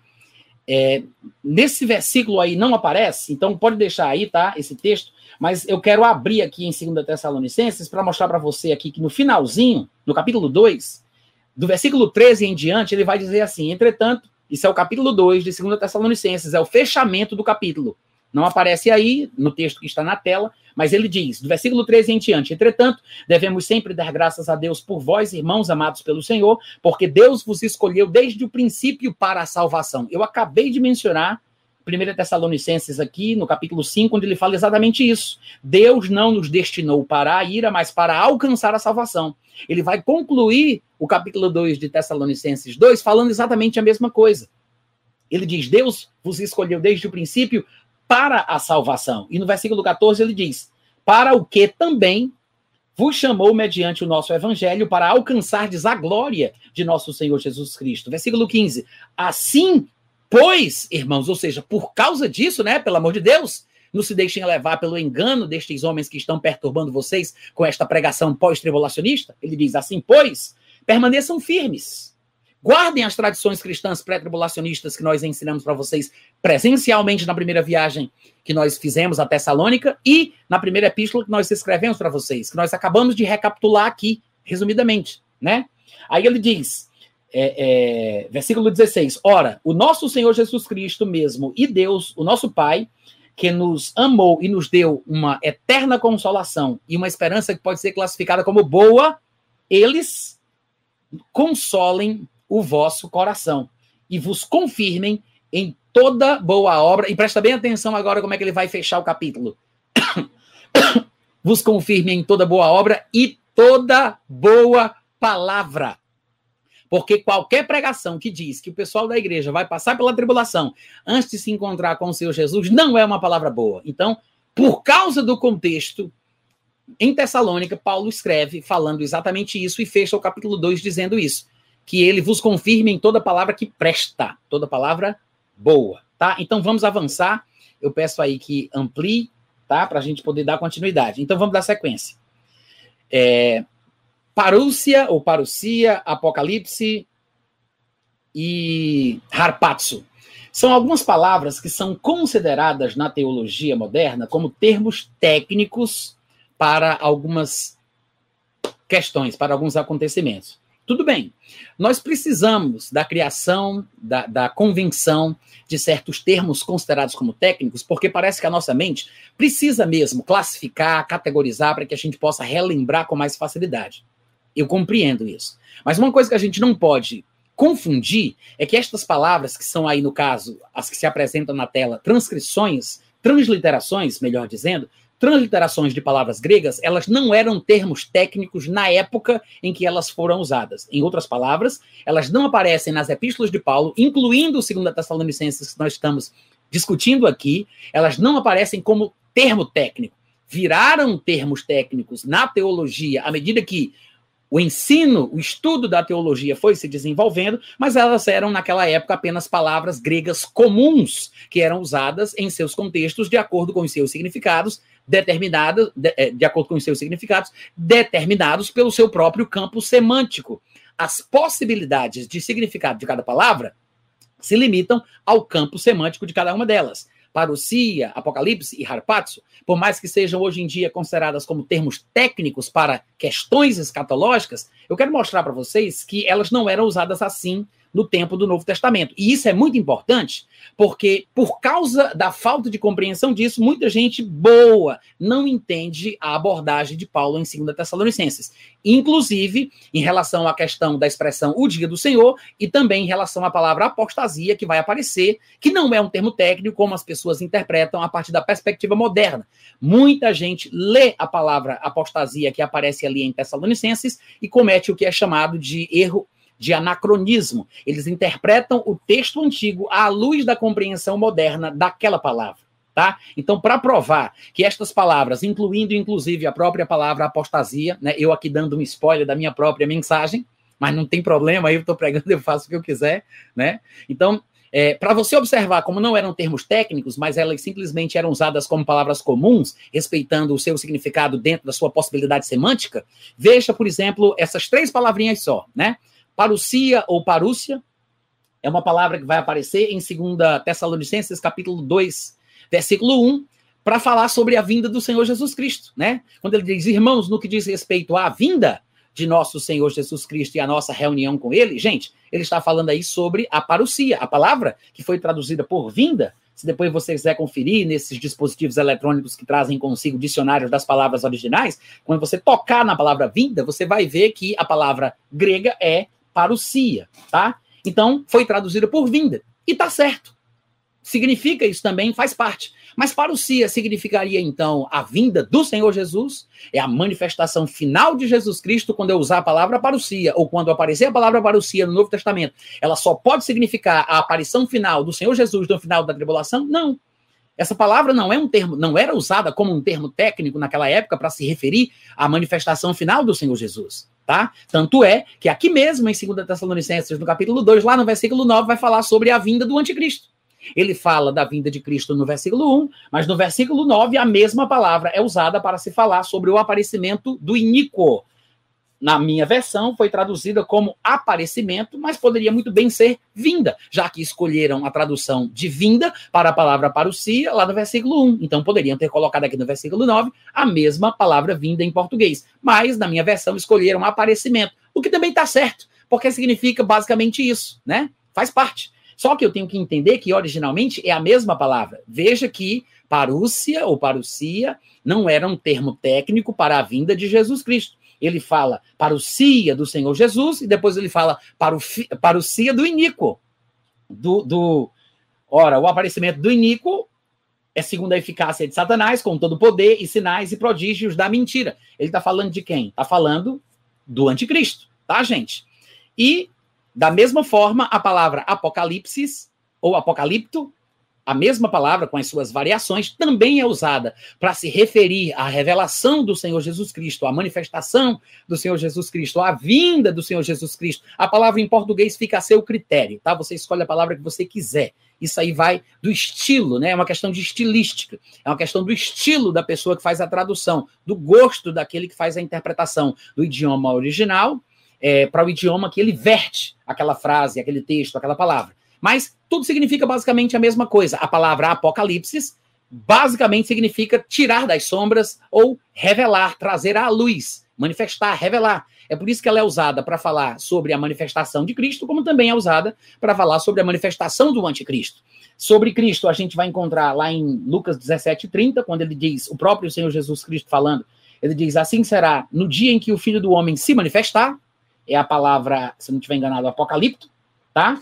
E aí, em, primeira, em 2 Tessalonicenses, capítulo 1, versículo 7, ele diz: E a vós outros que sois atribulados, alívio juntamente conosco quando do céu se manifestar o Senhor Jesus, é a palavra apocalipse, tá? Com os anjos do seu poder e tudo mais, aí ele vai falar sobre o que vai ser feito no final da tribulação.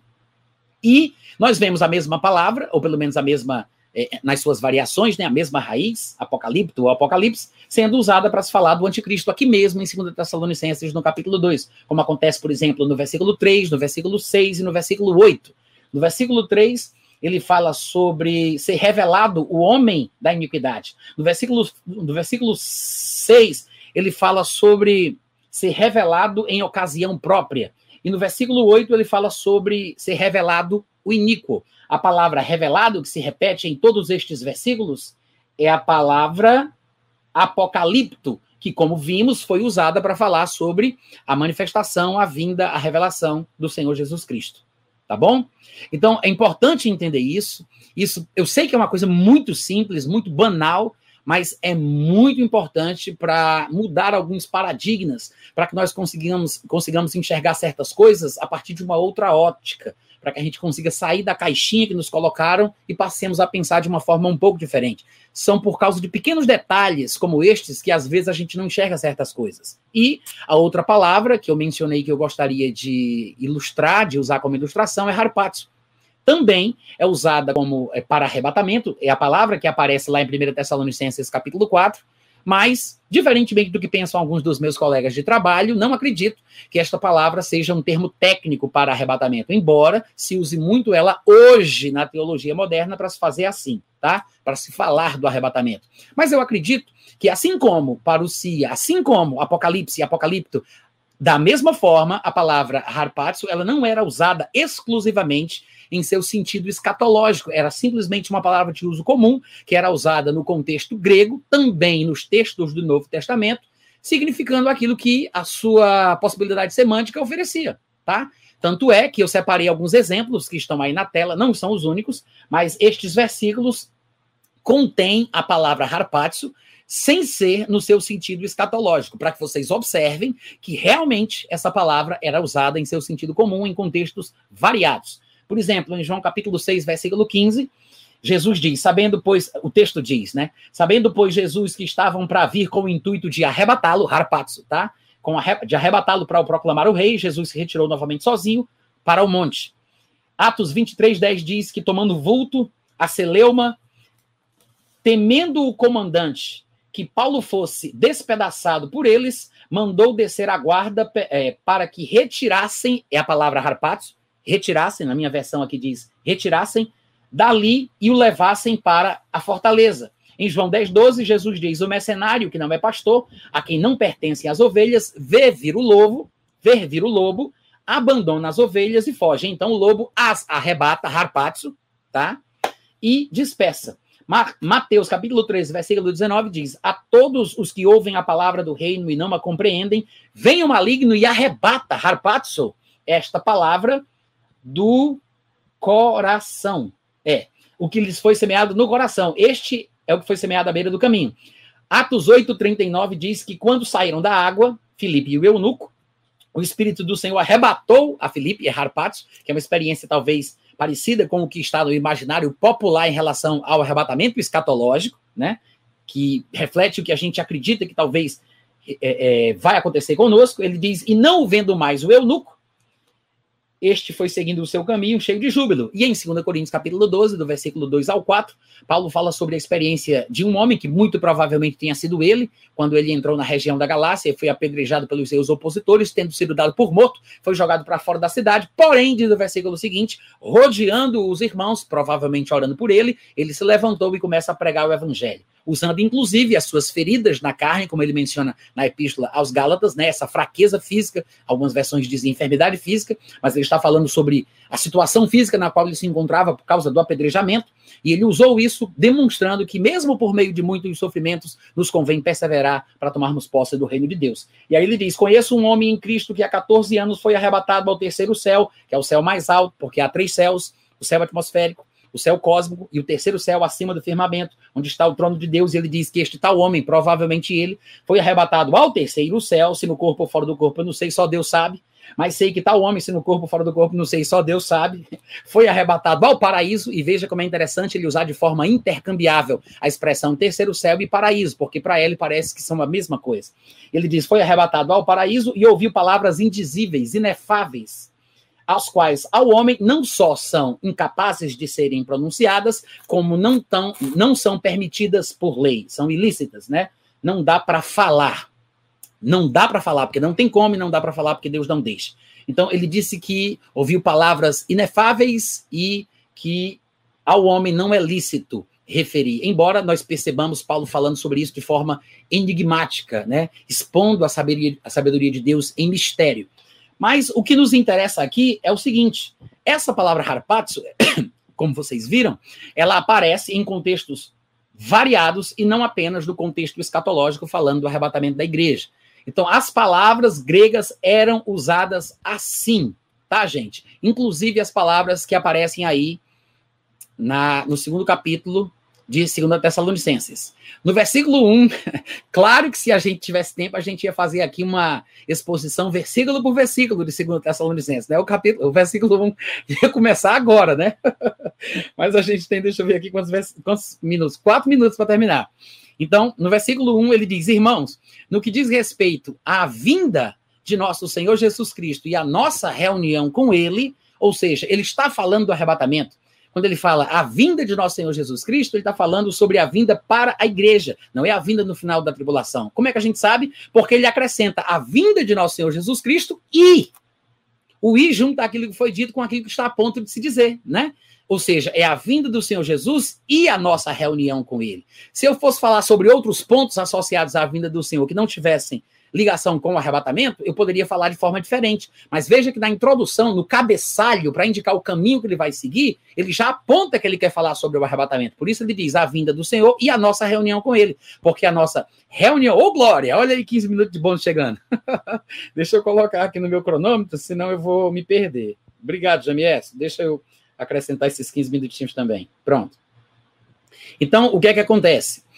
É, ele diz a vinda do Senhor e a nossa reunião com ele. Se ele fosse falar, por exemplo, sobre outros aspectos, ele poderia ter dito mais ou menos assim: Bom, irmãos, a respeito da vinda do Senhor e o início do milênio, ou ele poderia dizer a respeito da vinda do Senhor e a destruição do anticristo pelo sopro da sua boca, ou a vinda do Senhor e a ressurreição dos mortos, ou como eu disse, a vinda do Senhor e o início do milênio. Ou seja, dependendo do contexto, ele poderia dizer frases diferentes a respeito da vinda do Senhor e mas como ele disse, a nossa reunião com ele, tá claro que ele vai falar do arrebatamento. Quem não enxerga isso, precisa reconsiderar com carinho o que entende da introdução que ele faz. O que está no versículo 1 é o cabeçalho do assunto, tá? É o pontapé inicial. Lembrando que, inclusive, a palavra que foi traduzida aí na minha Bíblia, né, na versão que eu estou utilizando, para reunião é epsinagogue, tá? que é a palavra usada pelos judeus para congregação. Inclusive, a palavra sinagoga vem de epsinagogue, né? É o ajuntamento, é, é, quando eles se, congregam, se congregam, se reúnem. Então, a palavra aí é usada para falar sobre a nossa reunião com Cristo, obviamente, antes da tribulação, como ele deixou bem claro ao longo da sua primeira carta aos Tessalonicenses, e vai enfatizar agora, que eu espero que fique claro para os irmãos. Então, no versículo 2, ele diz: vos exortamos a que não vos demovais da vossa mente com facilidade, nem vos perturbeis, quer por espírito, quer por palavra, quer por epístola, como se procedesse de nós, supondo tenha chegado o dia do Senhor. É, vocês sabem que logo no começo do versículo 3, como a gente já viu aqui, Ampassan, ele vai dizer: ninguém de nenhum modo vos engane. Ou seja, existem modos de se enganar as outras pessoas. Três modos são apresentados por Paulo aqui na sua, no seu capítulo 2. Ele fala sobre a desculpa de se ter uma revelação, né? Quando ele fala por espírito, porque ele está falando sobre alguém supostamente ter visto um anjo, sobre ter ouvido uma voz, ou ter sido arrebatado, ou ter tido uma experiência sobrenatural na qual ele descobriu uma grande revelação. Então, há pessoas que são enganadas mais por isso do que por qualquer outra coisa. Só que existe uma segunda modalidade pela qual as pessoas também são enganadas, que é por palavra, ou seja, pela argumentação, pela retórica, pela oratória, pela verborreia, pelo falar bonito, pela presença de palco, né? Sabe aquele pregador coach que entende que na minha plateia eu tenho pessoas auditivas, sinestésicas e visuais e bababá e bababá, e a pessoa se ludibria naquilo que está sendo falada e ela acaba engolindo aquela explicação e ela se convence mas ao mesmo tempo é enganada do mesmo jeito, é basicamente o que Paulo está falando aí. Ele está falando que eles não devem ser enganados, não importa o que aconteça, que eles não se deixem levar facilmente da forma que eles pensam a respeito do assunto, que é a tradição cristã pré-tribulacionista ensinada por Paulo antes, presencialmente pela epístola que ele escreveu. Aí ele fala, quer por espírito, quer por palavra, argumentação, retórica, raciocínio, preleção, seja o que for. E aí ele diz, e nem por epístola como se procedesse de nós. E aí ele vai dizer, supondo tenha chegado o dia do Senhor. Quando ele diz nem por epístola, é quase um consenso universal entre os estudiosos das escrituras que isso significa que alguém estava falsificando textos e atribuindo-os à pessoa de Paulo. E Paulo, em algumas ocasiões, inclusive, é, enfatiza que ele tinha uma espécie de assinatura pessoal. Ele diz, é assim que eu assino as minhas epístolas e ele mostrava que realmente havia falsificação. É possível que alguém, para poder ganhar o respaldo né, dos Tessalonicenses, tenha dito que o próprio Paulo havia falado isso. E, gente, isso é muito comum, infelizmente, por causa da natureza humana. Não há nada de novo debaixo do sol. E as pessoas, naquela época, como hoje em dia também, continuam fazendo falsificações, tá? Eu já tive experiências como estas, inúmeras, imagina Paulo naquele período em que não existia ficha catalográfica, ISBN, direitos autorais e toda essa questão que a gente conhece hoje. Então, provavelmente alguém escreveu uma carta dizendo que era uma carta de Paulo, afirmando que Paulo estava dizendo que tinha chegado o dia do Senhor. Eu quero chamar a atenção de vocês para isso aqui, porque a expressão dia do Senhor aparece aí, eu vou adiantar, talvez eu não consiga provar porque não tem tempo, mas acredite, Paulo está usando a expressão o dia do Senhor no sentido de tribulação tá? É no sentido daquele período de trevas, como nunca houve, nem jamais haverá, quando a ira de Deus há de se manifestar na terra, que também em alguns lugares aparece na expressão ira vindoura. Ele está falando sobre este tempo. É o período de sete anos da tribulação, com o princípio das dores e a grande tribulação na segunda metade. É provavelmente sobre isso que ele está falando. Por quê? Porque somente isso poderia causar perturbação. Raciocine comigo. Imagine uma igreja pós-tribulacionista, que não era o caso dos Tessalonicenses, eles estavam sendo perturbados por, por, por pós-tribulacionistas, mas eles não eram pós-tribulacionistas. Mas imaginemos, por um momento, né, que eles tenham sido pós-tribulacionistas, que Paulo tenha ensinado o pós-tribulacionismo. Imagine isso. Então eles estariam esperando o surgimento do anticristo, eles estariam esperando a perseguição do anticristo e correndo o risco de serem decapitados, né? Vai ser aquele pega no pega, pega no pega, hora no pega muitos poderiam ser decapitados e mortos. E no final da tribulação, né, depois desse morre, não morre, ora não morre, aí vem o Senhor Jesus Cristo e se encontra com eles. Então, eles estavam esperando o pior, né? Sabendo que no final das contas tudo ia ficar bem, mas eles iam experimentar o pior. Quem tem convicção pós-tribulacionista espera o pior, está preparado para o pior. E aí eu pergunto: o que é que perturba um pós-tribulacionista? Me diga.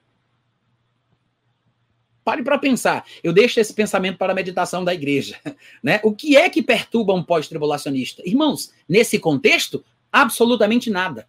A única possibilidade de perturbação na igreja de, eh, de Tessalônica é se eles fossem pré-tribulacionistas, como nós acreditamos que eles tenham sido, como as evidências parecem apontar, né? Como nós estamos discutindo aqui, e uma mensagem pós-tribulacionista estava trazendo perturbação. Qual era a mensagem pós-tribulacionista? Aquela que dizia que a perseguição que eles estavam enfrentando, as aflições que eles estavam sofrendo, toda aquela coisa, toda aquela coisa ruim que foi mencionada no capítulo anterior por Paulo, era o início do dia do Senhor, do período da tribulação. E aí Paulo ele mostra: não sejam perturbados, não abandonem a forma de pensar com facilidade. Ninguém de nenhum modo vos engane, nem por causa de visão e revelação, porque viu um anjo, nem por causa que a pessoa fala bonito, é um orador, tem eloquência, é, é, é tem um raciocínio lógico que parece ser convincente, ou porque ele está dizendo, ele vai dar uma carteirada, né? A carteirada, ah, mas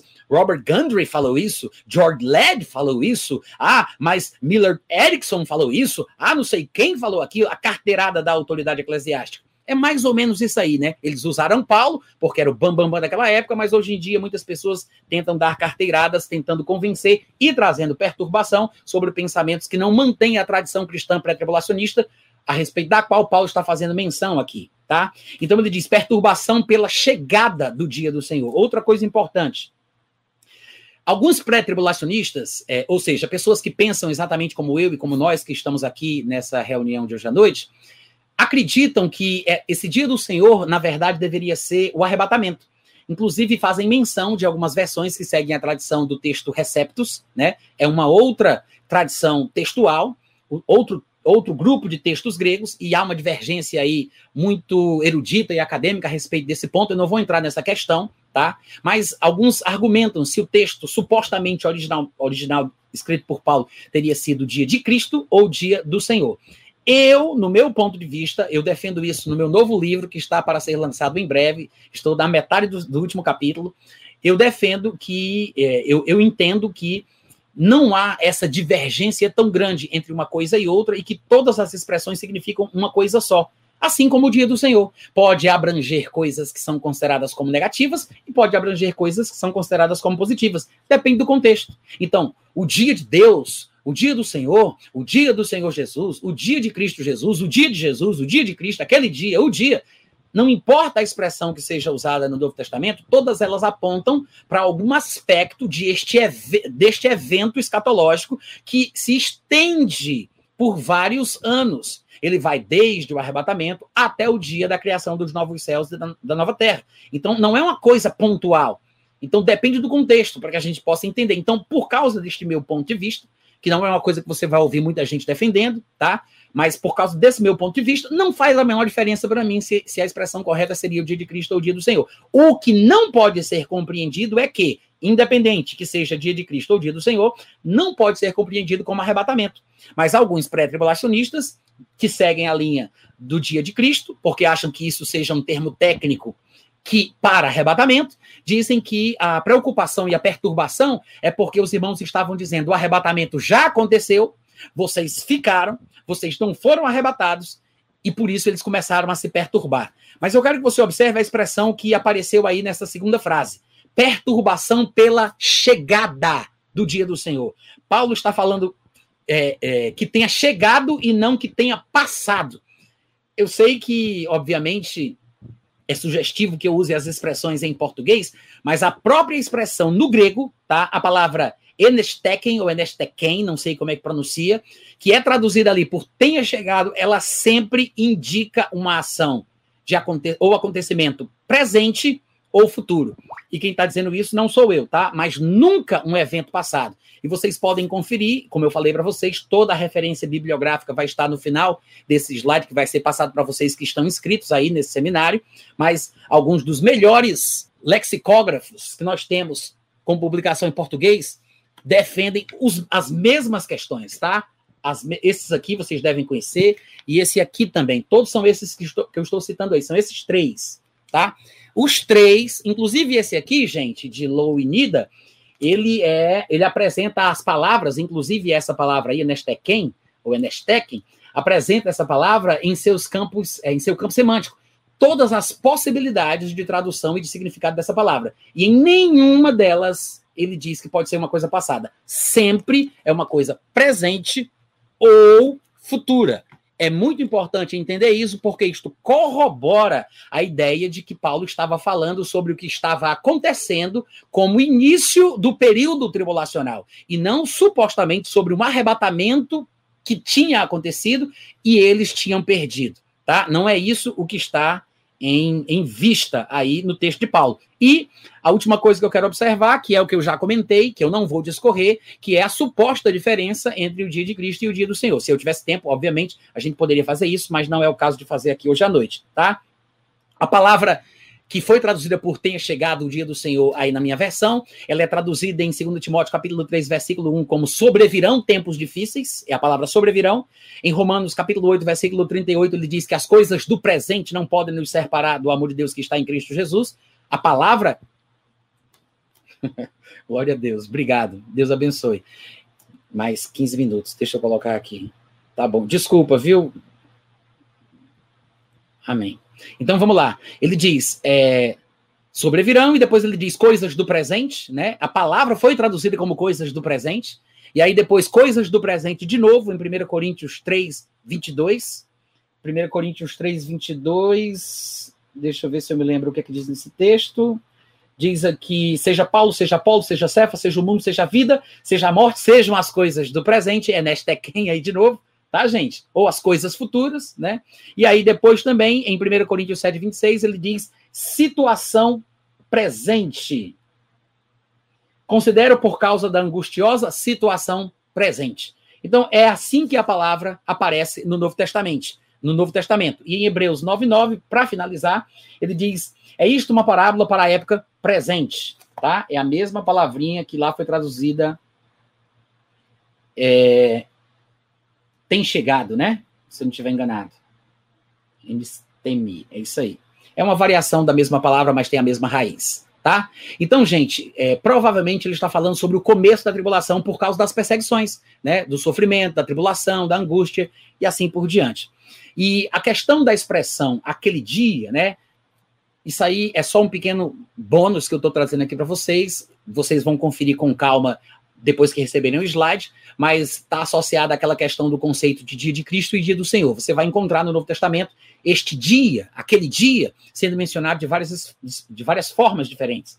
Aparece como dia do Senhor Jesus, A primeira expressão mais conhecida, que é o dia do Senhor, começou no Antigo Testamento, mas eu acredito que com o advento do Novo Testamento e da, dos escritos neotestamentários, essa palavra foi ganhando variações, porque afinal de contas só há um Deus, que é o Pai, e um só Senhor, que é Jesus Cristo. Então, por causa disso, já que Cristo é o Senhor, o dia do Senhor ele foi ganhando novas possibilidades. A expressão foi ganhando novas possibilidades.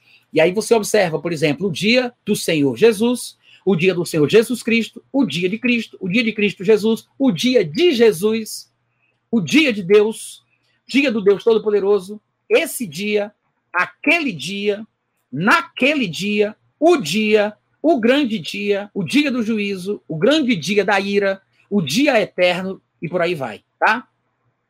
O dia do Senhor, ele pode sim ser interpretado em seus aspectos negativos. De fato, eu acredito que esta seja a forma mais conhecida, mais popular a mais difundida, e é nesse sentido que aparece ali no texto de Paulo, no capítulo 2 de 2 Tessalonicenses. Então, Paulo está dizendo: olha, não se perturbem por causa destes que estão pregando, destes pós-tribulacionistas que estão pregando para vocês, que vocês estão começando a experimentar o dia do Senhor, porque isto não vai acontecer sem que antes venha a separação que ali aparece a palavra apostasia, que no meu entendimento é uma menção ao arrebatamento. Mas o dia do Senhor, no seu aspecto negativo, parece estar sendo tratado ali por Paulo, que é por isso que eles estavam sendo perturbados, porque a mensagem de que o dia do Senhor começou só traz perturbação se este dia do Senhor estiver sendo apresentado pelo seu aspecto negativo, que é uma referência à tribulação. Então os tessalonicenses estavam sem entender. Como é que Paulo primeiro vem aqui, prega que a gente vai ser arrebatado antes da tribulação, escreve dizendo que a gente não foi destinado para ir e vai ser arrebatado antes da tribulação, e aí escreve uma carta dizendo que o dia do Senhor começou?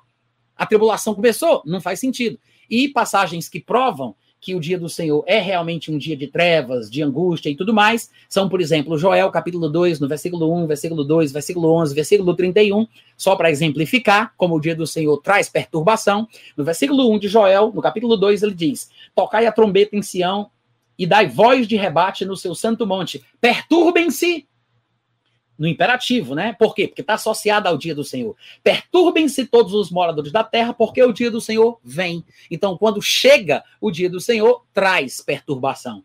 Perturbem-se porque o dia do Senhor vem, já está próximo. Dia de escuridade, densas trevas, dia de nuvens, dias de negridão, é, como a alva, e aí vai, né? Ele vai falar outras coisinhas. Mais para frente, no, no, versículo 11, ele também menciona é, alguma questão sobre o dia do Senhor. Ele fala quem pode suportar. No versículo 31, ele fala também sobre o dia do Senhor. O sol se converterá em trevas, a lua em sangue, antes que venha o grande e terrível. Ele chama o dia do Senhor de grande e de terrível. De, depois, nós vamos encontrar também Amós, por exemplo, capítulo 5, do versículo 18 ao 20, onde ele diz: Ai de vós que desejais o dia do Senhor. Para que desejais o dia, do, o dia do Senhor? É dia de trevas e não de luz. É como se um homem fugisse de um leão e se encontrasse com ele o urso. Ou como se entrando em casa, ainda cansado, encostasse a mão na parede e fosse mordido por uma cobra. Não será, pois, o dia do Senhor trevas e não luz? Não será completa escuridão sem nenhuma claridade? Ele está mostrando que o dia do Senhor é um negócio muito pesado, né? E Sofonias, capítulo 1, versículo 14 e 15, ele diz: Está perto o grande dia do Senhor, está perto e muito se apressa. Atenção, o dia do Senhor é amargo, nele clama até o homem poderoso. Aquele dia é dia de indignação, é dia de angústia, é dia de alvoroço, é dia de desolação, é dia de escuridade, é dia de negrume, é dia de nuvens, é dia de densas trevas. Esse é o dia do Senhor, tá? No seu aspecto negativo, né? E, para finalizar, nós temos também Isaías, capítulo 13, do versículo 6 ao 13, quando ele diz: Ui, vai, ui, vai pois está perto o dia do Senhor. Vem do Todo-Poderoso como assolação.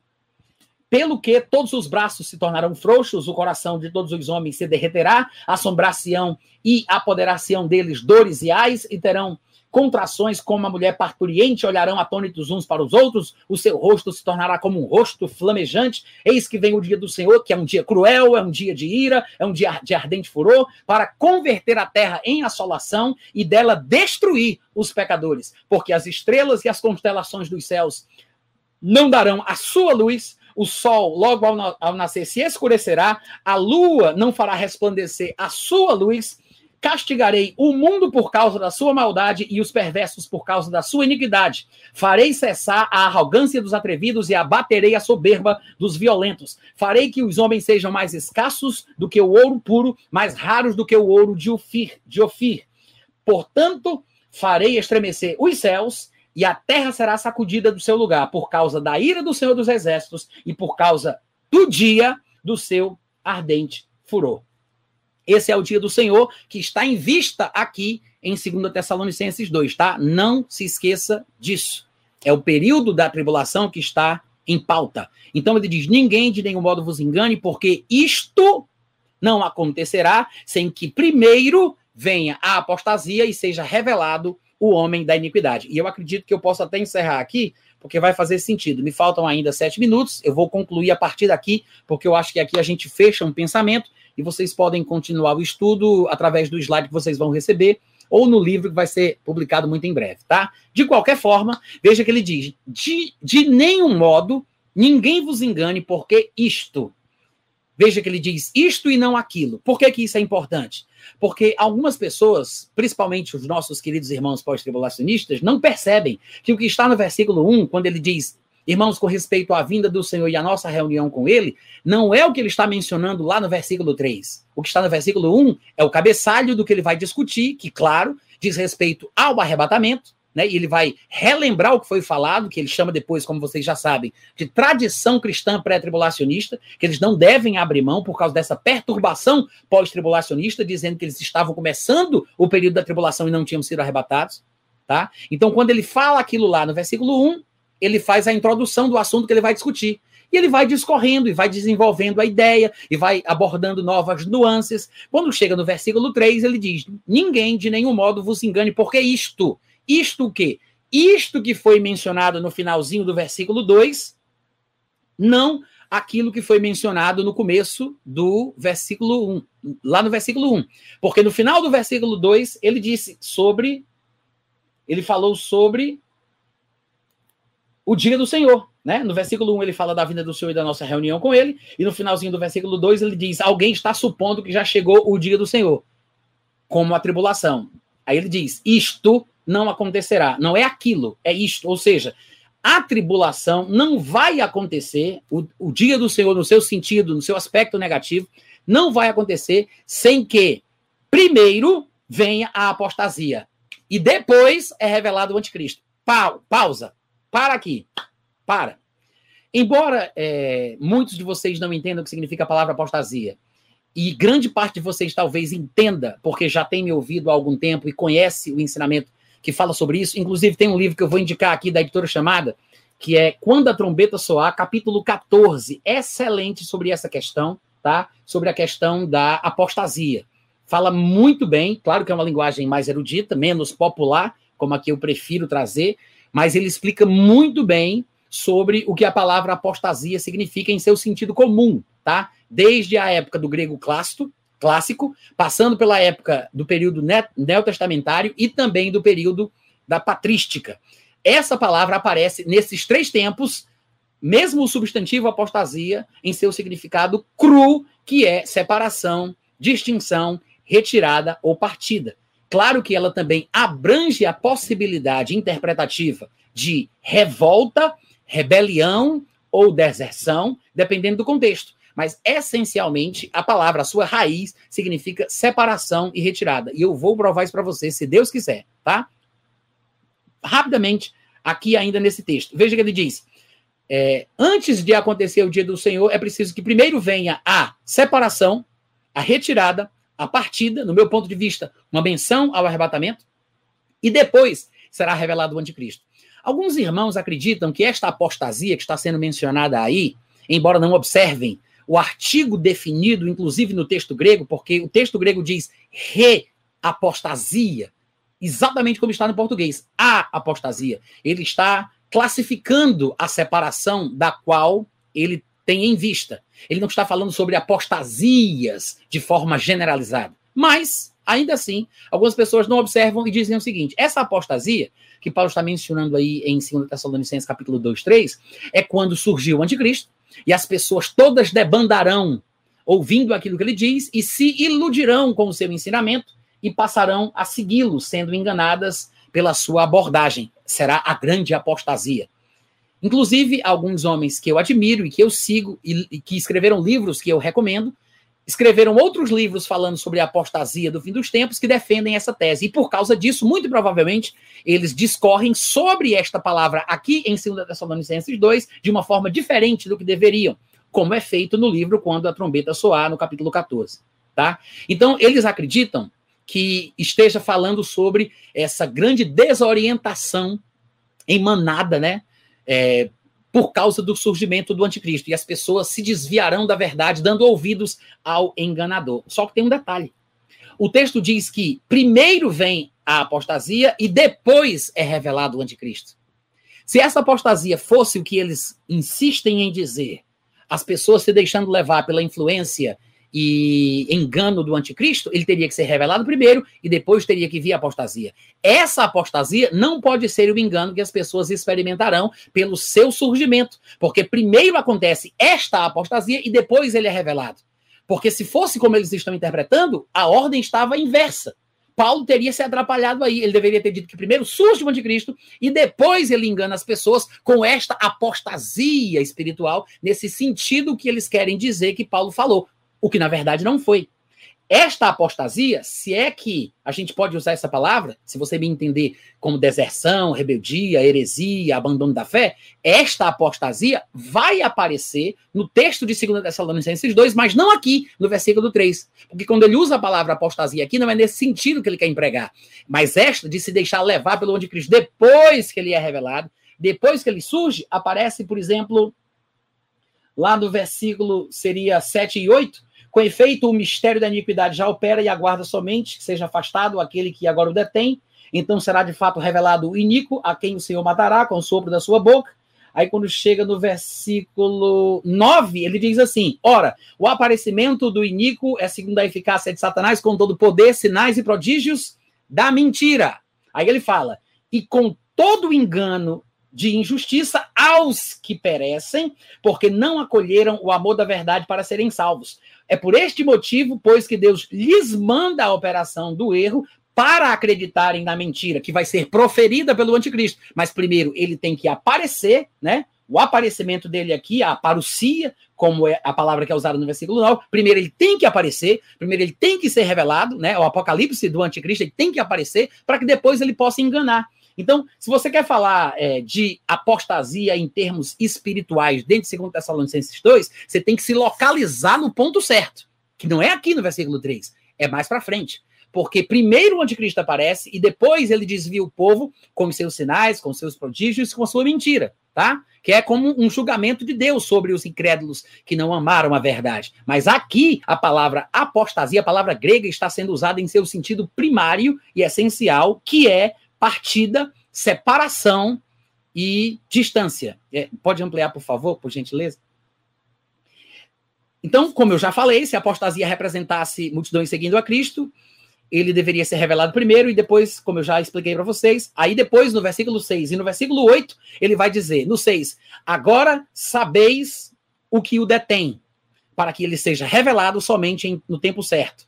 Depois, no versículo 7 e 8, ele diz: O mistério da iniquidade aguarda que seja afastado aquele que o detém, para que então seja revelado o iníquo. E é aqui que a gente vai encerrar. Observe que por três vezes, versículo 3, versículo 6, versículo 7, versículo 8, por três vezes ao longo destes textos, ele vai falar sobre o anticristo ser, sobre o anticristo ser revelado. Três vezes. Ele diz: primeira apostasia, e ele vai ser revelado. Depois ele diz: algo o detém, deixando subentendido que quando o detimento cessar, ele é revelado. Depois ele fala: o mistério da iniquidade não é o homem da iniquidade, tem o homem da iniquidade, tem o mistério da iniquidade. Assim como tinha o anticristo e o espírito do anticristo, tem o mistério da iniquidade e tem o homem da iniquidade. Ele diz: o mistério da iniquidade aguarda que seja afastado aquele que o detém, para que então seja revelado. No versículo 3 diz que o anticristo vai ser revelado.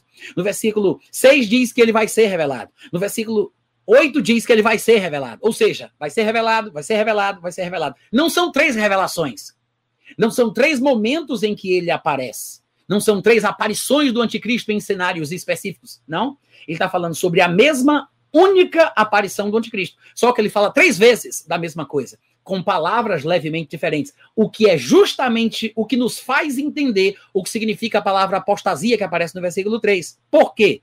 Porque se as outras duas vezes onde ele menciona o aparecimento do anticristo, ele fala de coisas que nos fazem entender mais facilmente, quando nós voltamos para o versículo 3 em que a palavra apostasia aparece, só pode significar o que ele já explicou nos versículos seguintes. Então ele diz: é, Agora sabeis o que o detém, então algo o detém, o impede de ser revelado, então é a presença de alguma coisa e não a ausência.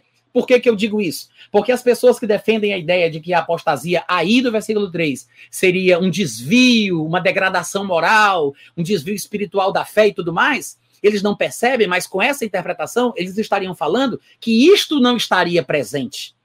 Então, estava ausente, mas quando isto no futuro, no final dos tempos, se tornasse presente, o anticristo poderia se manifestar. Então, a ausência da apostasia da fé impedia a manifestação do anticristo, na interpretação destes meus colegas, que também são até pré-tribulacionistas. Veja, não faz sentido, porque Paulo não está falando sobre a ausência de algo que favorece a manifestação. Ele está falando da presença de algo que impede a manifestação, porque esta presença detém, não é a ausência que favorece, é a presença que impede. Então ele diz: agora sabeis o que o detém, por isso que no versículo 7 e 8 ele fala que o mistério da iniquidade aguarda que seja retirado, afastado para que, aquele que o detém, para que então ele seja revelado. Apostasia, irmãos, significa retirada, partida, e é assim que foi usada como substantivo pelo por Arquimedes quando escreveu o livro Contador de Areia. Ele viveu entre os anos 287 a 212 a.C., e nesse livro ele usa o substantivo aí na sua forma apostasi, apostasian, tá? Ele usa essa palavra para, é, é, para com o significado de distância nesse texto que vocês estão vendo, que eu não vou ler para poder não perder mais tempo. Depois, você vai encontrar a mesma palavra como um verbete num léxico grego de dois homens, lexicógrafos eruditos nessa questão, que são especialistas do período, do, do período clássico do grego. Liddell e Scott colocaram a palavra apostasia como substantivo, que pode significar rebelião contra Deus, mas pode significar apostasia no seu sentido que é usado hoje, né? Como era usada na época em que o dicionário foi escrito, o léxico foi escrito que é nesse sentido espiritual, mas também pode significar. Ele está falando sobre o sentido da época. É, da época do período grego, do período clássico do grego. Ele diz, era entendido como partida, como desaparecimento e como distância. Veja, distância, desaparecimento, partida são três significados de afastamento físico e dois de afastamento supostamente espiritual, né? E o léxico da época patrística do erudito conhecido como LAMP, né? O dicionário, o léxico patrístico de LAMP. Ou seja, ele trata da palavra grega na época patrística, primeiro, segundo, terceiro século, mais ou menos por ali. Período clássico do grego antes da época do Novo Testamento, depois nós temos agora no período da patrística, nos primeiros séculos da igreja cristã. E segundo esse dicionário, naquela época, a palavra poderia significar o seu substantivo, tá? Apostasia, não é afisteme, o verbo não, é, é o substantivo. Poderia significar revolta, deserção, apostasia, divórcio, partida e permanecer distante. Além disso, em português nós sabemos que a apostasia é usada na sua maioria quase absoluta como heresia, abandono da fé, é, esfriamento espiritual, renúncia de uma religião ou renúncia de um partido. Mas no Novo Testamento você vai ver que a palavra aparece em classes de palavras diferentes, tanto como substantivo como verbo, significando partida, retirada, afastamento físico. Eu exemplifiquei isso em vários lugares. Eu menciono a palavra apostasia como substantivo, que aparece duas vezes, a palavra apostasion, que aparece três vezes, que é um substantivo neutro ou masculino, vai depender do autor que você estiver lendo e vai aparecer afisteme em 15 vezes, que é na sua forma verbal, em, no Novo Testamento. Como substantivo feminino duas vezes, que é a passagem 2 Tessalonicenses 2, 3, Atos 21, 21.